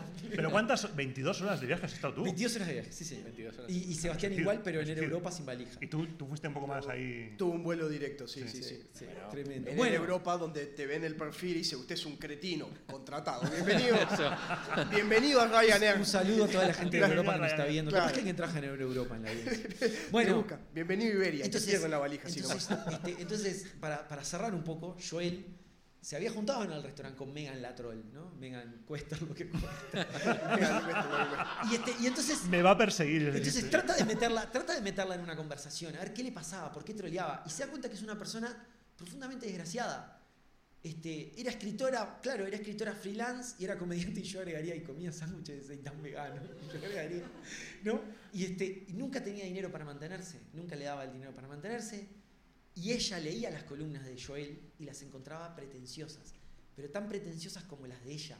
Se veía reflejada. Y ella recibía troleo incesante porque era comediante, porque era mujer, porque tenía presencia online. Entonces por Twitter la, la- acosaban mucho. Y claro, ella se preguntaba, ¿por qué a mí sí y a él no, que es igual de pretencioso que yo? Y el ciclo de abuso se repite, el abusador, el abusado, perdón, se convierte en el abusador del futuro, en muchos casos, no en todos, pero en muchos casos eso pasa. Y, este, y ella se veía reflejada en Stein. Este, y eso fue lo que le cuenta. Y Stein entonces le pregunta, ¿por qué no me atacaste día en el restaurante? Si habías dicho que me ibas a moler a piñazos, ¿por qué no lo hiciste? Y ella le contesta, ¿y por qué haría eso? La internet es el reino del cobarde. Estas son las personas que son todo sonido y nada de furia. Eso es lo que le contesta. Y entonces ese es el tema. El anillo nos permite ser cobardes a un costo muy bajo. Es muy barato ser cobarde en Internet. Entonces, Megan estaba ca- cargada de ese horror existencial, por lo que cuenta, por lo que tiene en la charla con este hombre. Y, sorpresa, Megan no es ese niño rata maligno, es una persona normal. Y por ahora no hay cura al problema del horror existencial, no hay cura alguna, por ahora, no hay, no hay una cura, ¿no? Tampoco hay una cura al, al superpoder que nos representa ser invisibles todo el tiempo. Este, pero capaz que nos puede ir un poco mejor si nos acordamos que el que está del otro lado, del lado de enfrente, es una persona que tiene su historia, tiene sus necesidades, tiene sus problemas. Algo lo trajo hasta acá. Algo hizo que esta persona me esté atacando de forma agresiva en este momento. Y cuando eso nos calza en la cabeza, cuando nos damos cuenta que en realidad el problema es que, ok, somos únicos, venimos de contextos únicos, venimos de realidades únicas, y quién sabe por qué a esta persona le está pasando esto. No somos descartables, somos importantes, entonces la única respuesta real a ese horror existencial es, yo sé que va a sonar un poco pedorro, perdón, pero es así, es un abrazo. Termina siendo un abrazo, ¿no? Y así es como esa, la- la- el oscuro ese de, Everything Everywhere All At Once se, disuelve, ¿no? Esa, esa, nada deja de importar porque lo que importa estamos acá. Y lo que importa es que nos queremos y lo que importa es que nosotros vinimos a verlos y que ustedes vinieron a vernos a nosotros. Eso es lo único que importa y ahora están volando corazoncitos en ambas direcciones, ¿no? Este, y ahí el troll dentro nuestro se muere y lo que queda es un ser humano. Eso es lo que tenemos. No tenemos más. Muchas gracias.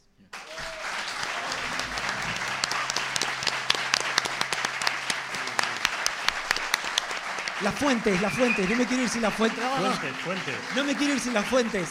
Eh, Lee las fuentes. El libro de Dale Beran, It Came From Something Awful. El- un artículo de Andreas Bergbach, Into the Wild Online Learning From Internet Trolls.